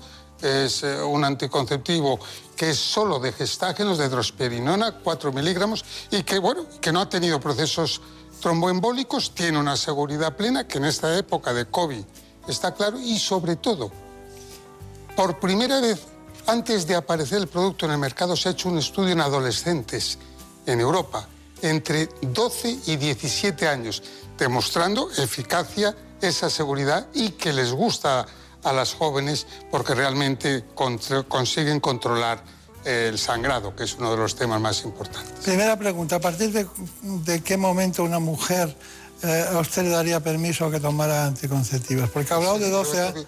Difícil, yo, eh, eh, teóricamente desde los 12 años se puede. y el caso es que este estudio en adolescentes se hizo a, a propósito entre los 12 años y los 17, ¿verdad? Eh, lo que pasa que, bueno, sí que es cierto que esas edades son muy jóvenes y los padres tienen que tener, estar presentes y dar su autorización. hasta los 16. A partir de los 16 años y en otros casos los 14 ya no es necesario el que los padres decidan y aporten y que digan que sí o que no. Luego, realmente esto ha cambiado también. La libertad de decidir la toma de un anticonceptivo cada vez está disminuyendo en las edades de una manera clara. Claro. Quería saber, María Autoridad, qué preguntas tienes por ahí. Pues, doctor Palacios, el síndrome premenstrual es muy desagradable para aquellas mujeres que lo sufren. ¿Qué anticonceptivo, además de evitar un embarazo no deseado, podría mejorar ese malestar? Bueno, muchos de los anticonceptivos lo mejoran, pero ahora tenemos en el mercado unos anticonceptivos que hacen que solo se tenga cuatro reglas al año. Claro, si tú estás tomando durante tres meses seguidos un anticonceptivo sin parar, no vas a tener síndrome premenstrual y solo lo puedes tener, pues eso, cuatro veces al año. Eso antes, eh, ya en Estados Unidos llevaba mucho tiempo. Antes eh, las mujeres en Europa, eso de no tener la regla todos los meses no les gustaba. Pero ahora ya lo han aceptado y el caso es que es un anticonceptivo que nos gusta porque solo tienen eso, cuatro reglas al año. Después tienen menos sangrados y por lo tanto disminuye la anemia y todas esas molestias que conlleva el síndrome premenstrual pues son realmente disminuyen de una manera tremenda. Luego sí tenemos herramientas hoy por hoy para disminuir el famoso síndrome premenstrual. Está bien, está bien. Bueno, Marina Turiac, ¿alguna pregunta para el doctor Palacios? Sí, doctor, acerca del DIU. ¿En qué se diferencian el DIU hormonal del de cobre?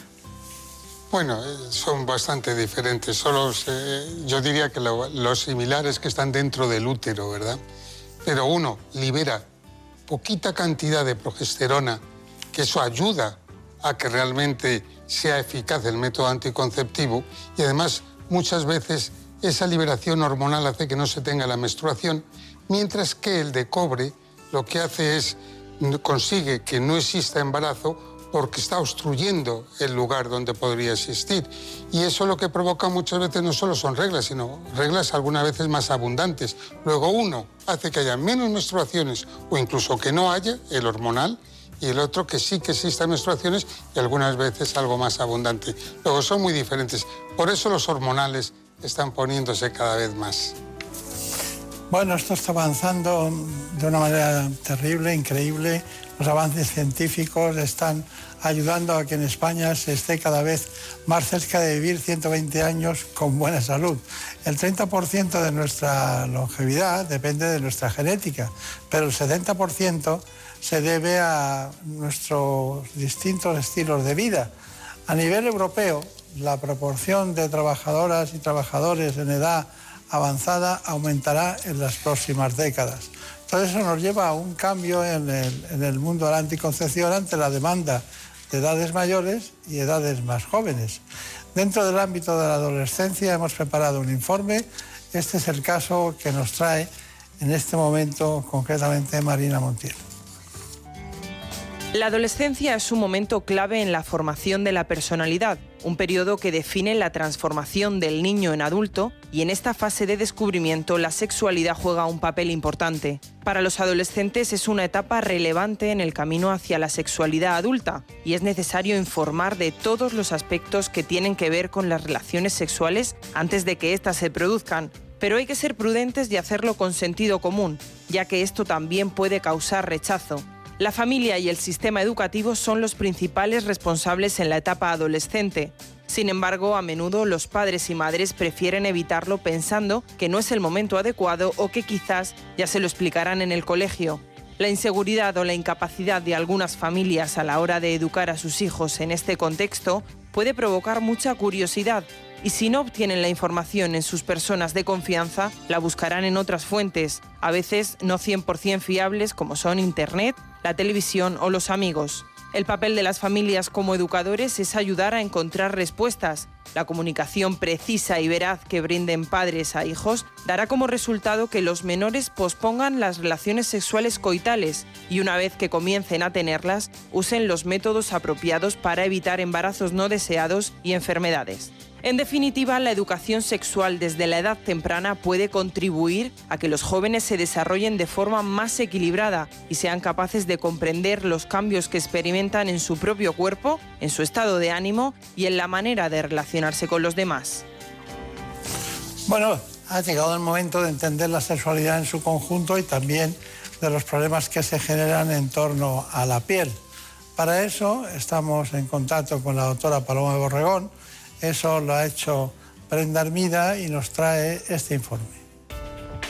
La piel es el órgano más grande que tenemos y no solo el más grande, sino también el más expuesto. Y por eso tiene un sistema inmune propio. Es muy importante que funcione bien, porque si funciona de menos tendríamos infecciones.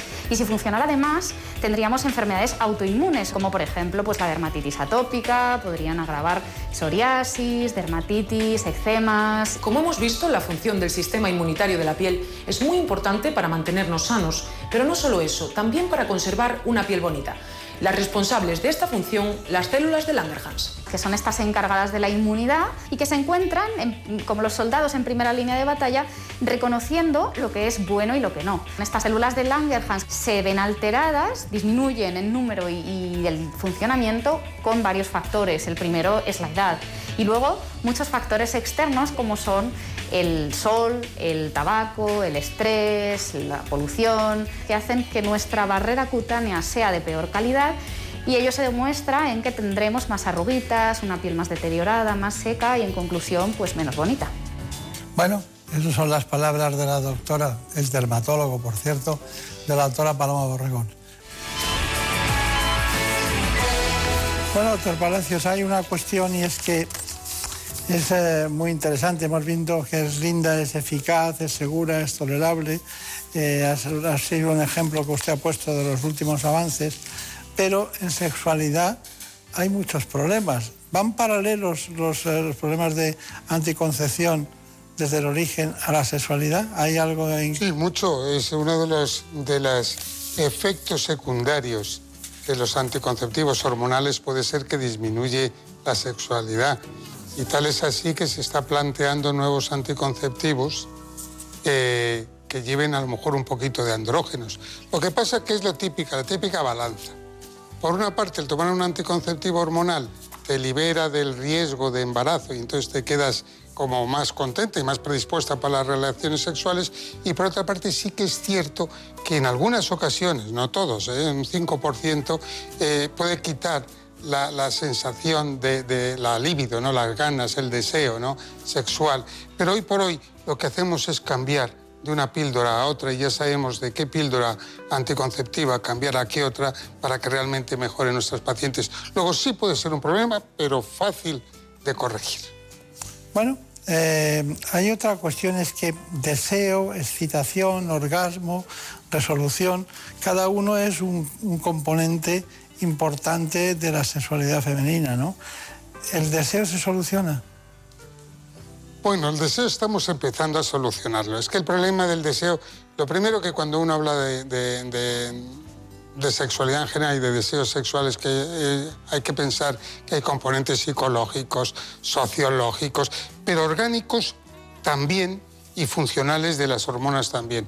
Hoy ya en Estados Unidos, aquí no lo tenemos, pero en Estados Unidos ya hay dos productos que aumentan y que la FDA norteamericana eh, ha aceptado para mejorar el deseo sexual. Uno de ellos, el último, que es la primeranotide, es muy interesante, es una inyección que te pones 45 minutos más o menos antes de querer tener relaciones sexuales y que está funcionando y está allí, ¿no? Y con muy pocos de, eh, efectos secundarios.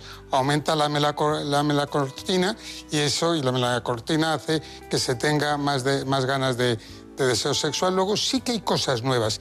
Todavía estamos en el camino, ¿verdad? Que todavía no tenemos lo ideal, pero sí que yo creo que estamos avanzando. Eh, se dice siempre, eh, estamos viendo el ángulo oculto de la relación de pareja, eh, cuestiones que, para decirlo de alguna manera, ocurren eh, en ese espacio infinito en el que ocurren muchas cosas entre un hombre y una mujer, pero mm, parece ser que la menopausia eh, y la sexualidad tienen, es un binomio que, donde la mujer adquiere su verdadera madurez. ¿Qué le parece a usted eso? Yo, estoy de acuerdo. Hay dos frases que me gustaría decir aquí. Una de ellas es que, que lo dice un amigo mío. Es decir, aunque tenemos canas, seguimos teniendo ganas. Es decir, que las canas no significa que el deseo sexual desaparezca. Será diferente eh, la sexualidad, pero que existe hasta el último día de tu vida. Y eso lo tiene que saber todo el mundo y lo saben. Y otro tema que yo creo que es muy importante de, saber en el mundo de la sexualidad eh, es que debemos de poner de nuestra parte mucho. Y si tenemos alguna alteración orgánica, tenemos que ir a buscar soluciones. En la mujer menopáusica el problema muchas veces, por ejemplo, es la atrofia vaginal que ya hemos hablado en este programa. Y finalmente, yo creo que tiene que saber todo el mundo que cada vez hemos avanzado, tenemos muchos más remedios y que es una cosa de dos. Una amiga mía italiana dice couple post, es decir, problema de pareja que cuando uno dice, bueno, es que ya estoy en la menopausia, tengo menos ganas, no me apetece o me duele, que sepa que posiblemente la pareja tampoco lo tiene muy fácil, ¿no? Entonces, que es un tema de pareja. Yo creo que es un tema muy bonito, lo has dicho muy bien, Bartolomé, que es ese, ese mundo profundo que hay ahí, que lo que tenemos que hacer es ponerlo en la superficie, hablar de él y darle soluciones, que hay cada vez más, como he dicho antes. De todas maneras, mejor no tener canas, ¿no? no, pero bueno, eso, me ha gustado esa frase, ¿no? Lo de, aunque tengamos canas, no se nos quitan las ganas, porque es una verdad que está ahí, ¿verdad? Es que hay la imaginación, el deseo, todo ese mundo de la intuición, eso no, eso no se apaga nunca, ¿no? Nunca, nunca además yo creo que es parte de nuestra vida, es nuestra parte de la sensibilidad.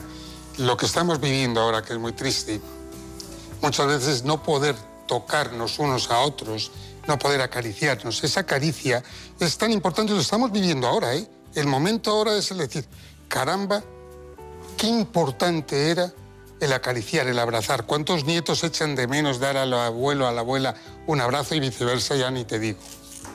Parece que hemos ido al mismo colegio, ¿no?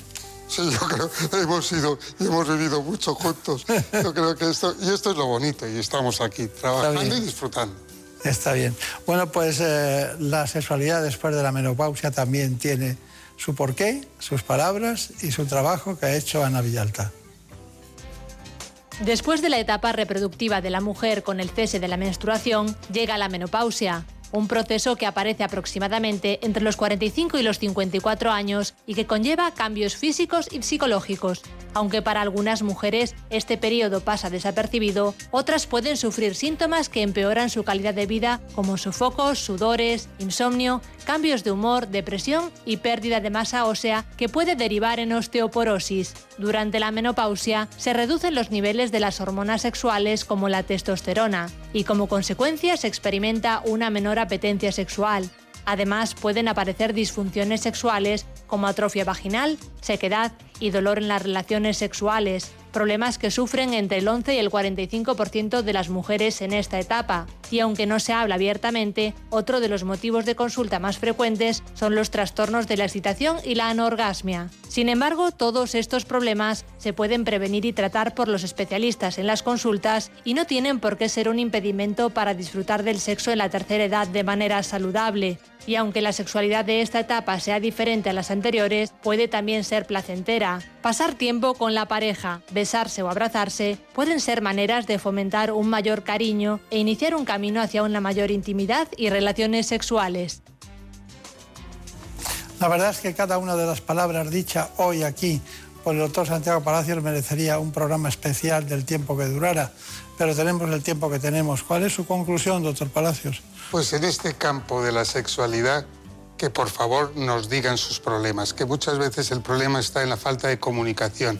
Nosotros, los médicos, tenemos que escuchar y nuestros pacientes nos lo tienen que comentar.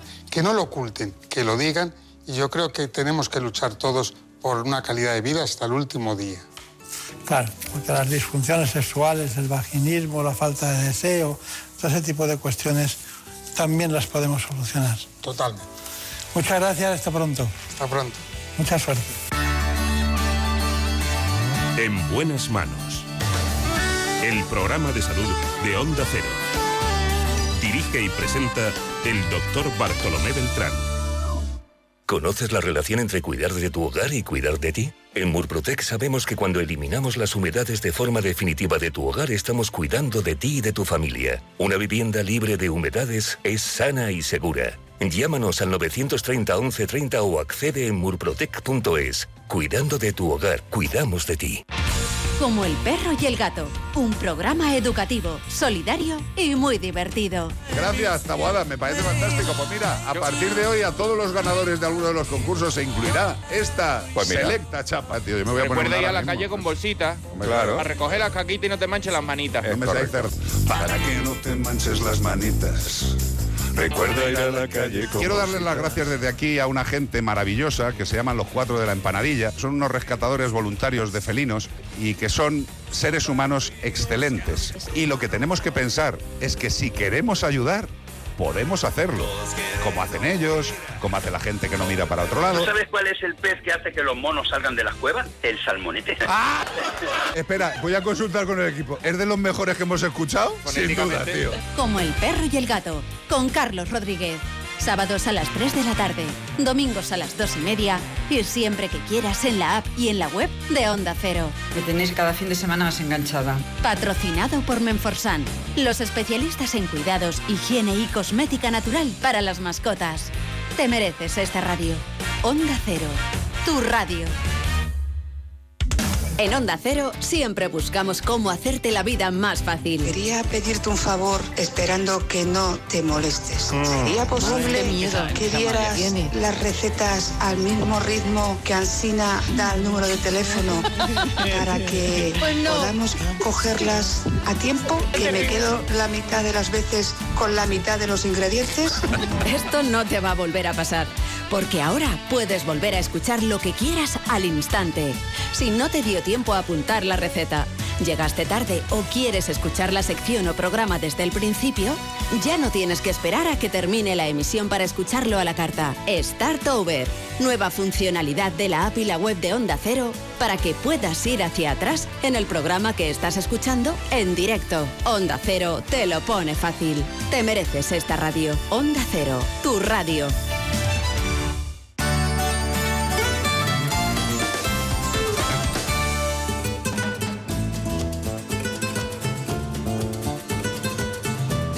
Ha llegado el momento de conocer lo que publican nuestros compañeros de La Razón en ese suplemento de A tu Salud. Saludos desde La Razón. Esta semana nos hacemos eco de una de las cuestiones que todavía están pendientes de resolver en la pandemia de la COVID-19, y es que hay muchas dudas sobre si la infección por SARS-CoV-2 es capaz de dañar la fertilidad.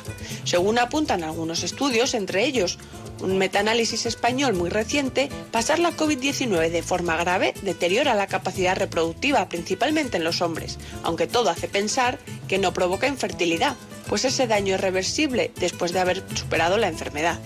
Además, contamos cuáles son las novedades en cuanto a la llegada de nuevas vacunas, ya que hay evidencias sobre la efectividad de la vacuna rusa, que cada vez parece estar más cerca de llegar a Europa. Y explicamos por qué se ha vuelto a demostrar que la obesidad dispara el riesgo de muerte en pacientes con COVID-19, muy por encima de las mujeres, según confirma un nuevo estudio internacional. Y en la sección de alimentación contamos que el consumo de caramelos se ha disparado durante la pandemia en nuestro país, ya que son una válvula de escape frente a la ansiedad y al estrés, aunque los especialistas recuerdan que su consumo debe ser puntual. Además, entrevistamos a Jesús Aguilar, que esta semana ha sido reelegido como presidente del Consejo General de Colegios Oficiales de Farmacéuticos, tras lograr más del 75% de los votos emitidos en las elecciones. Con él hablamos de los retos que quedan pendientes en la farmacia y de las lecciones aprendidas durante la pandemia. Pero como siempre, estos son solo algunos de los contenidos. Encontrarán mucha más información en las páginas del suplemento a tu salud y durante toda la semana en nuestra página web www.larazón.es barra salud. Sin más, que pase una feliz semana y cuídense. En buenas manos. El programa de salud de Onda Cero.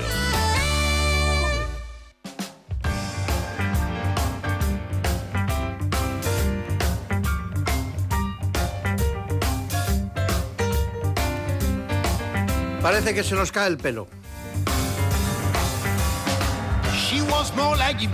Cada vez son más el número de personas que se someten a un trasplante capilar.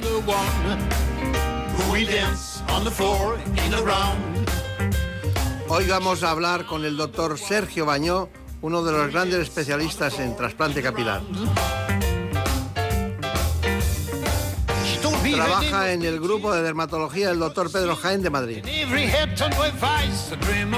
También lo hace en el Hospital Universitario Ramón y Cajal.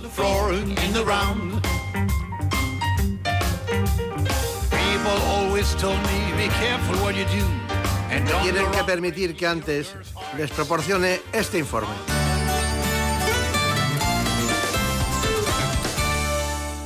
El trasplante capilar es una intervención que ha experimentado un aumento de un 300% en la última década. Se trata de una operación que se está consolidando como la solución más eficaz a largo plazo para tratar la alopecia, sobre todo la androgénica masculina y femenina, aunque son ellos los que más se someten a este tipo de intervenciones, representando el 75% de los casos. El origen de esta alopecia es genético u hormonal, y lo más característico es la falta de densidad capilar por la zona frontal y superior de la cabeza y la coronilla. Para recuperar esta densidad, el trasplante capilar mediante técnica de microinjertos consigue una mejora muy significativa. Las técnicas más empleadas son la FUS y la FUE, una intervención indolora que no deja cicatrices y en la que se implantan folículos individuales. Esta intervención se realiza en quirófano, no requiere ingreso hospitalario y la recuperación suele ser completa aproximadamente una semana después de la intervención. El crecimiento de pelo comienza a observarse a partir de los seis meses de la cirugía, siendo máximo al año tras la intervención. Con esta técnica se consiguen trasplantar los cabellos en menos tiempo, con más precisión y logrando unos resultados más naturales. Muy bien, pues en esta mañana quiero presentarles a todos ustedes a un gran especialista. Contamos, por tanto, en este espacio con el doctor Sergio Bañó, dermatólogo y experto en tricología, como ya se ha dicho, que trabaja en el Hospital Universitario Ramón y Cajal de Madrid. Sepan que también pertenece a un grupo de expertos en dermatología, en el ámbito capilar y en el ámbito de la dermatología tradicional, con el grupo dermatológico del doctor Pedro Jaén. Doctor Baño, Galván de segundo. Galván de segundo. Galván de segundo. Bueno, esto. Claro, que alguien escoja la dermatología está muy bien, ¿no? Está bien. Pero luego la tricología es un paso que le aleja mucho de muchas patologías, ¿no? Eh, se, va uno concentrando por la demanda. ¿Sabe usted cuánto ha crecido los, trasplantes y sobre todo todo lo que es el proceso capilar y la asistencia capilar en España? Bueno, me lo puedo imaginar porque es una de las áreas dentro de la dermatología que más desarrollo ha tenido en los últimos años.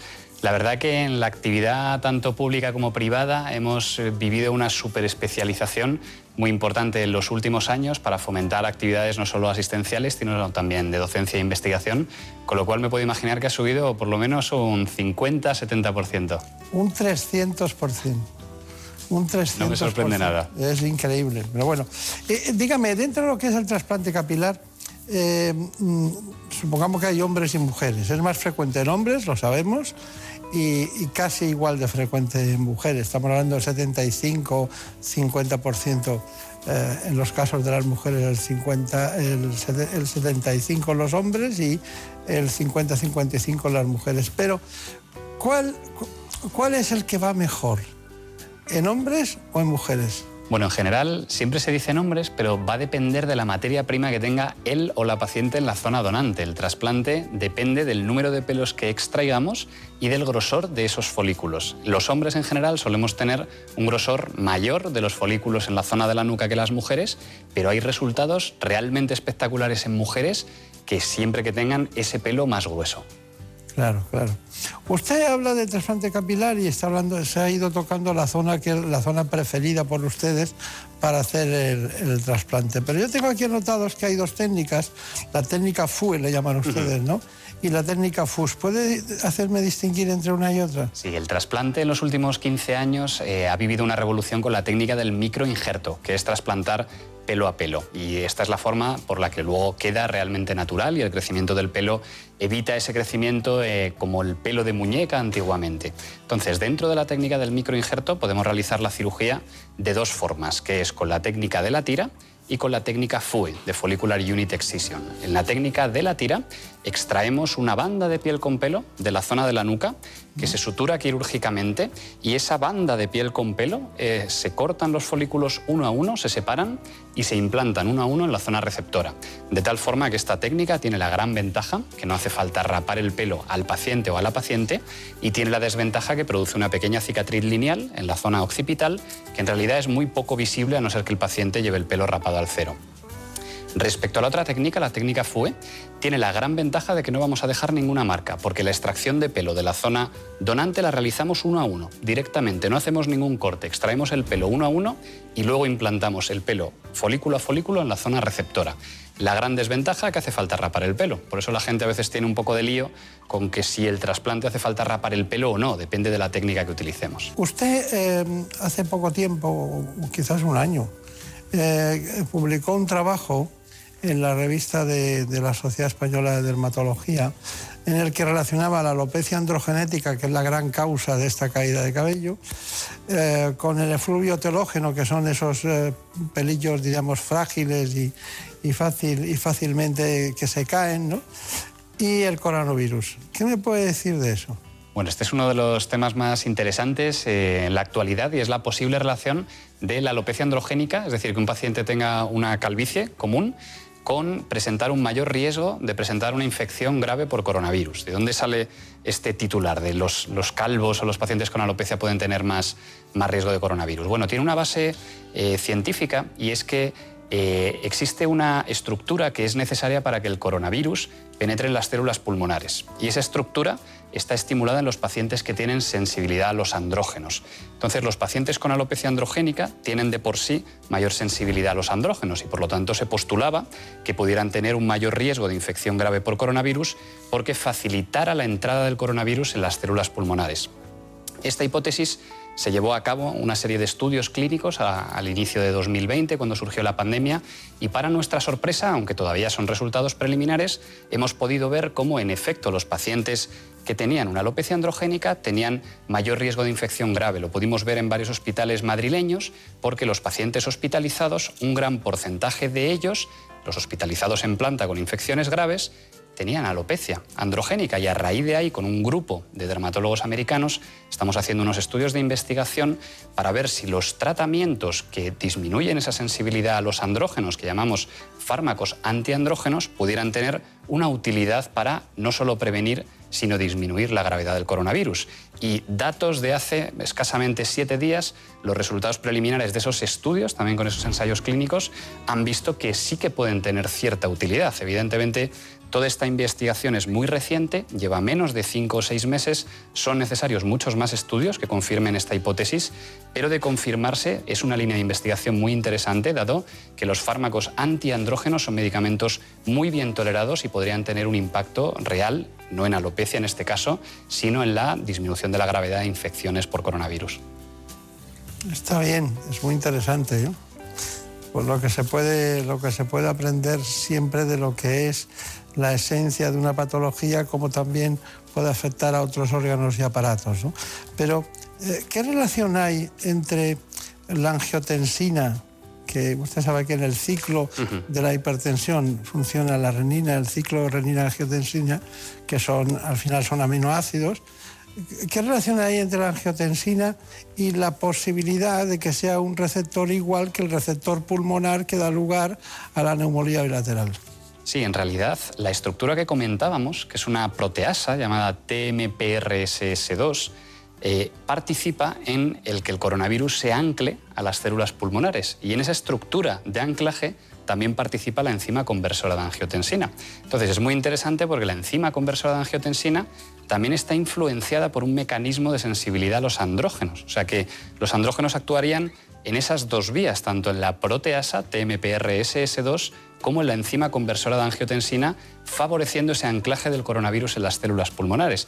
Y esta hipótesis y esta base es muy interesante porque con diferentes fármacos antiandrógenos, no ya solo los que utilizamos para alopecia androgénica, sino otros medicamentos antiandrógenos que se utilizan para patología prostática, podríamos frenar ese anclaje del coronavirus a varios niveles. Y esto es algo que todavía es una hipótesis, pero es una de las líneas de investigación eh, más interesantes actualmente con, con la relación de andrógenos e infección COVID-19. Es increíble, ¿no? Como me sorprende la, la, la, potencial relación de la próstata con la neumolía bilateral, ¿no? Pero existe, existe. Y podría justificar, podría justificar, doctor Beltrán, el que vemos que realmente los pacientes más graves con coronavirus suelen ser varones.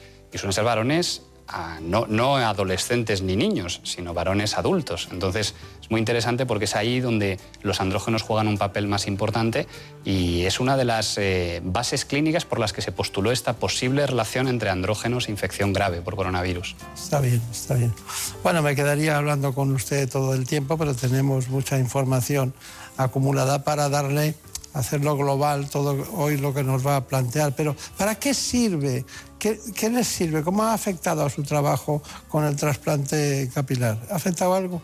Bueno, realmente el coronavirus ha afectado, eh, curiosamente ha tenido un efecto paradójico en positivo, y es que desde eh, haber pasado el primer pico de la pandemia hemos tenido la mayor actividad quirúrgica en cuanto a trasplante capilar se refiere en la historia de nuestra unidad de tricología. Es decir, hemos hecho más cirugías que nunca. Yo creo que han influido dos factores. El primero, que uno de los principales hándicaps para que tanto un paciente como una paciente se someta a un trasplante capilar es que requiere desaparecer del entorno sociolaboral durante 7 a 10 días. Entonces, en la época del teletrabajo y de las videoconferencias ha sido un factor determinante.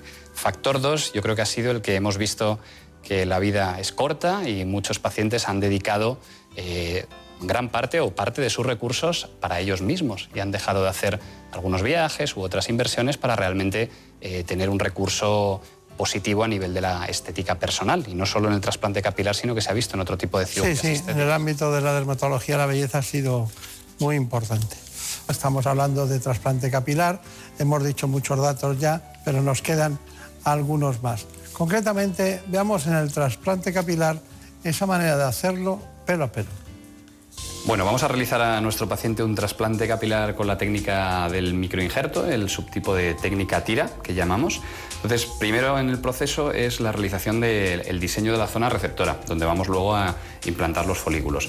Lo más importante es cuidar mucho la zona receptora, es decir, donde hemos implantado cada uno de los pelos, eso se implanta sin puntos ni nada, se introduce dentro de la incisión que hemos realizado, con lo cual si el paciente se da un golpe en la zona, los pelos podrían salirse o dañarse esa raíz folicular. Entonces, tiene que mantenerse en reposo estricto esa zona, no tocarla, no frotarla, etcétera, por lo menos durante 48 horas, hasta que se empiezan a realizar los lavados del cuero cabelludo. Pero ese es el aspecto más importante. No hay problema con la zona donante, donde hemos extraído el pelo, el paciente se puede apoyar, puede tocarse sin problema, pero la zona receptora tiene que tener mucho cuidado. Tiene que tener cuidado al entrar a los coches con no darse golpes, no se puede poner una gorra, un sombrero los primeros dos días y no puede tampoco ponerse jerseys, tiene que utilizar americanas, etcétera. Es la parte más importante. Haremos un desflecado en la zona anterior y mm, es muy importante también la simetría a la hora de plantear el trasplante capilar. Lo primero sería cortar esa banda de piel con pelo y dar, hacer la sutura. Eso se tarda aproximadamente una media hora, tres cuartos de hora. Luego, mientras el equipo técnico procesa esa banda de piel con pelo y, la va cortando uno a uno, el cirujano capilar vamos realizando las incisiones y la anestesia local de la zona receptora. Es decir, primero vamos haciendo todos los agujeritos en quirófano donde luego se va a ir implantando el pelo uno a uno. Esta fase de realizar las incisiones suele durar aproximadamente una hora, hora y media, mientras el equipo técnico trabaja con las unidades foliculares y luego ya la última fase del trasplante, que suelen ser unas dos horas, tres horas en función del calibre, el número de unidades foliculares a trasplantar, es cuando ya se va introduciendo cada uno de los pelos individualmente en cada uno de los agujeros de las incisiones que hemos realizado previamente. En una cirugía de trasplante, eh, trasplante capilar eh, no deja de ser una intervención quirúrgica y entonces, como en cualquier otra intervención, deberíamos de tener eh, las precauciones necesarias para dar la máxima seguridad al paciente y facilitar el trabajo al equipo técnico, porque lo que nosotros pretendemos es hacer una sedación consciente, que se llama, no una anestesia general, porque no es necesario, sino simplemente un procedimiento en el que tengamos una sedación consciente en el que el paciente esté confortable, pero que en todo momento, si lo necesitamos, él sea capaz de colaborar para poder eh, estar seguros de que no perdemos en ningún momento el control de, todas sus constantes. El paciente está tranquilo, eh, ha sido una cirugía de aproximadamente unas 5 horas y obtendrá el resultado cosmético final de esta cirugía a partir de los 6 meses y sobre todo se suele ver a, a los 12 meses al año. Bueno, doctor Baño, eh, perfecto, es muy interesante, pero eh, me imagino que tiene sus indicaciones. La, la, principal hemos visto que era la alopecia androgenética, pero hay otras. Por ejemplo, ¿en un líquen plano es, es susceptible de hacerse una, un trasplante capilar? Bueno, podría ser. El mejor escenario, sin duda, va a ser una alopecia androgénica. No todos los pacientes con alopecia androgénica podrán operarse, porque si no tienen buena calidad en su materia prima no les merecerá la pena. Usted les dice que no. Pero hay otras alopecias que sí que se puede trasplantar, como las alopecias cicatriciales. No obstante, yo explico a mis pacientes que es como sembrar en una tierra mal abonada, porque el porcentaje de supervivencia de las unidades foliculares trasplantadas va a ser menor, les va a merecer un poco menos la pena. Aún así, esos pacientes no suelen aspirar a un resultado de 9 o de 10, sino que un resultado de 7 a nivel de densidad les va a producir una satisfacción importante. ¿Y las que son alopecias eh, debido a la radioterapia también las intervienen ustedes? Bueno, las alopecias por radioterapia en general suelen recuperarse. Las alopecias por radioterapia que no se recuperen eh, suelen producir una alteración a nivel de la piel que disminuye también el grado de supervivencia. Eh, hay una que había una, una alopecia fibrosante frontal. Sí. Esa eh, supongo que la conoce, la ve de vez en cuando. ¿Esa también la operan en este tipo? Se puede operar, pero está incluida en el grupo de alopecias cicatriciales, en las que el resultado va a ser eh, de 7, por así decir. Entonces hay que discutir muy bien con el paciente, en este caso la paciente, porque suelen ser mujeres, si le merece la pena. Vale, vale. Bueno, Brenda Armida, ¿qué preguntas hay? Pues tenemos varias y muy interesantes todas ellas. Doctor, ¿diría usted que hay alguna época del año más recomendada que otra para realizar un trasplante capilar? Bueno, realizamos trasplante a lo largo de todo el año. En general suele eh, enfocarse en las épocas en las que el paciente puede eh, desaparecer del mapa esa semana, 10 días. Eh, los cuidados posteriores de un trasplante obligan a que el paciente no se sumerja en el agua, por lo tanto, quizá yo lo distanciaría del verano. No obstante, el verano es una de las épocas que más operamos por el periodo vacacional. Yo creo que la conclusión es que podemos operar a lo largo de todo el año siempre que luego el paciente pueda organizarse esa semana posquirúrgica de unos cuidados un poco especiales. Siguiente pregunta. Precisamente hablando del verano, si un paciente quiere irse de vacaciones justo después de haberse operado, ¿es recomendable? ¿Es mejor dejar un plazo de tiempo? Yo le recomiendo que estén eh, más tranquilos a nivel eh, dentro de casa, etcétera, dos o tres días y luego a partir de ese tiempo sí que pueden irse de vacaciones. Deben evitar el sol la primera semana y evitar sumergirse la cabeza los primeros diez días. Fuera de ello pueden hacer una vida bastante normal. Venga, una más. Y desde fuera de Madrid nos dicen, si voy a Madrid a operarme, ¿cuánto tiempo puedo, o sea, tengo que tardar en volver a mi, a mi país o a mi ciudad? Bueno, realmente a las 24 horas que hagamos la primera revisión posoperatoria al paciente, si está en buen estado, el paciente puede volver a casa. Bien, perfecto, vamos allá. Eh, tenemos ese binomio que usted ha dicho, se puede ver en las peluquerías. Vamos con este reportaje. Un 60% de los varones sufre alopecia androgénica a lo largo de su vida. Son los hombres los que pierden más cabello y empiezan a perderlo más pronto. Uno de los trastornos capilares más frecuentes en el que los andrógenos, hormonas masculinas, reducen el tamaño de los folículos pilosos haciéndolos cada vez más finos hasta desaparecer. Ahora, estudios realizados en el Hospital Gómez Ulla y Príncipe de Asturias apuntan a un doble paralelismo entre el coronavirus y la caída de cabello. Por una parte, las personas que sufren alopecia androgénica tienen una mayor predisposición para adoptar formas graves de COVID-19, pero además, las personas que superen el virus serán también más susceptibles de desarrollar una caída de cabello temporal conocida como efluvio telógeno. Es un público que está teniendo una caída brusca del cabello, una caída repentina, que son mujeres, son hombres, son de todas las edades. Es una alopecia completamente distinta. Afortunadamente, es una caída que es reversible y que se suele resolver con el paso del tiempo. Entre las distintas causas que pueden provocar esta caída temporal del cabello, como alteraciones hormonales o carencias en algún tipo de vitamina o mineral, el factor psicológico y el estrés se imponen como causa principal en estos tiempos de pandemia. Por ejemplo, una enfermedad grave, picos altos de fiebre, una infección, incluso la ingesta de ciertos fármacos nos pueden provocar un estrés físico. También tenemos el estrés emocional, cualquier preocupación.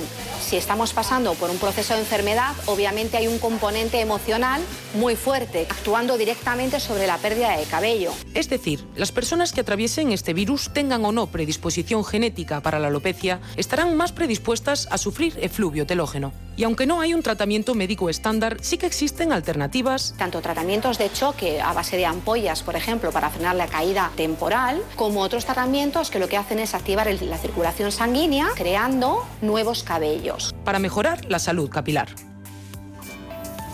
Bueno, eh, hay una serie de tratamientos y de estudios que han hecho ustedes. Siempre oímos hablar del, del minoxidil. Eh, no hay dermatólogo que no lo use eh, de una manera importante. Lo seguimos usando. Lo seguimos usando, pero la gran novedad es que lo utilizamos mucho vía oral, que es una novedad de los últimos cuatro o cinco años y que ha facilitado mucho la vida, especialmente a las mujeres, pero también a muchos hombres.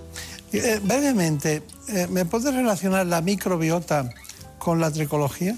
Bueno, la microbio- bio- microbiota o flora eh, bacteriana y de otros gérmenes que tenemos a nivel interno en algunas, zonas, como el intestino o la piel, se ha relacionado con algunas enfermedades autoinmunes y específicamente con la alopecia areata. La alopecia areata, que es una forma de alopecia en la que muchos pacientes pueden perder repentinamente todo el pelo del cuerpo, se han realizado varios estudios que eh, han visto una asociación entre alteraciones de la microbiota intestinal y la aparición de esta alopecia areata. Por lo tanto, parece que esa flora intestinal puede tener relación con el sistema inmunológico y este sistema inmunológico afectar al pelo. Está bien. Estamos buscando, ¿eh? estamos buscando con todas las... Estas son innovaciones que se produjeron en 2019 Ujú. en cuanto a los descubrimientos médicos. Tenemos eh, tratamientos para la alopecia, hemos citado ya uno y concretamente hemos hablado de la microbiota que también se puede solucionar. Ana Villalta ha preparado un reportaje sobre los tratamientos de alopecia. Los tratamientos para la alopecia androgénica son muy variados y para administrarlos el especialista debe valorar las características que tiene cada paciente y sus necesidades. Uno de los que más se emplea para estos casos es el minoxidil oral, que según una encuesta lo prescriben en sus consultas el 60% de los dermatólogos. Otro fármaco que se emplea es la dutasterida, que actualmente ha demostrado mayor efectividad que finasterida con similar perfil de seguridad. Respecto a las opciones no farmacológicas, se ha comprobado en los últimos tiempos la utilidad de terapias físicas como el plasma rico en plaquetas, el microneedling y el láser de baja potencia. Tratamientos que pueden ser una opción muy útil para aquellos pacientes que no quieren recurrir a la farmacología. Y al margen de la alopecia androgénica, una de las principales novedades en alopecia areata son los fármacos inhibidores de la vía JAK quinasa, es decir, los biológicos. Se trata de una buena opción como terapia de mantenimiento o para inducir la repoblación en pacientes que no hayan respondido a otros tratamientos más clásicos, pero sin duda, para aquellos pacientes cuya alopecia esté en situación más avanzada o con falta de respuesta a otros tratamientos, se puede recurrir al trasplante capilar. Bueno, vamos a ver, eh, rápidamente, eh, con brevedad, Brenda Hermida. Pues tenemos una, una última pregunta, además bastante extendida. ¿Cuántos trasplantes se puede realizar una misma persona? Bueno, en general lo resumiría entre eh, uno y tres o cuatro máximo. Está bien, no es como los stents, que hay gente que llevan siete, ¿no? Sí, no, no, siete no ya sería demasiado, nos Ya quedaríamos sin pelo. Nos quedaríamos sin pelo. Bueno, eh, la verdad es que podríamos aquí seguir. Veo que tiene una anotación, Brenda, por todos los lados para preguntas que han llegado. Pero, ¿cuál es su conclusión? Bueno, yo creo que la conclusión es que la caída de pelo es un problema médico que requiere un adecuado diagnóstico porque puede tener más de 100 causas diferentes y cada tipo de caída de pelo se va a tratar de forma distinta. Con lo cual mi consejo es que si alguien tiene un problema de pérdida de pelo importante puede solicitar atención médica, que le realizarán un diagnóstico y un tratamiento específico. Quizá esa sea mi mejor conclusión y que a día de hoy hay soluciones tanto farmacológicas como quirúrgicas, en este caso el trasplante, para poder mejorar mucho las alteraciones capilares. ¿Cuál es el enemigo público número uno de un tricólogo? ¿Qué puede pasar? Bueno, yo diría el desconocimiento eh, y los falsos mitos. Yo creo que el hecho de pensar que lavarse el pelo a diario es malo, pensar que todas las formas de caída de pelo se tratan igual, que no hay soluciones, creo que es nuestro principal enemigo y son los mitos que desmontamos diariamente en la consulta. Y los pacientes muchas veces nos dicen que qué fácil ha sido, si yo me imaginaba que estos tratamientos no existían. Está bien, está bien. Bueno, pues no se nos va a caer, me parece. Pero si se nos cae ya sabemos dónde ir. Muchas gracias, Muchas gracias. por placer. venir, como siempre, y de un saludo a sus compañeros Por supuesto. del Centro Dermatológico. Y a todos ustedes indicarles que seguimos hablando de cuestiones interesantes y todas últimamente rozan, entran o tienen eh, alguna relación con el COVID-19. Por un beso tuyo, contigo me voy. No me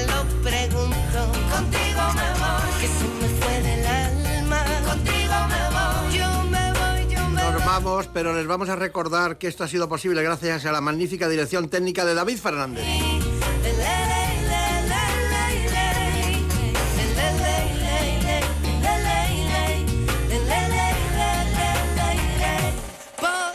En la producción estuvo como siempre Marta López Llorente.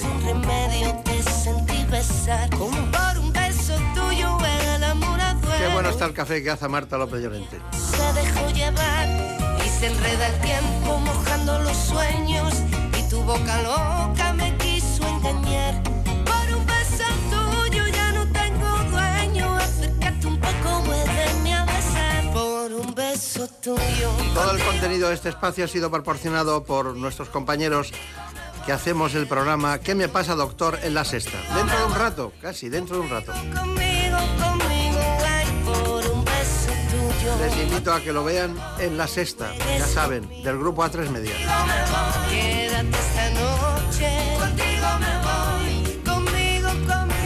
Les espero a las 9 de la mañana. Por un beso tuyo, contigo me voy. No me lo pregunto, contigo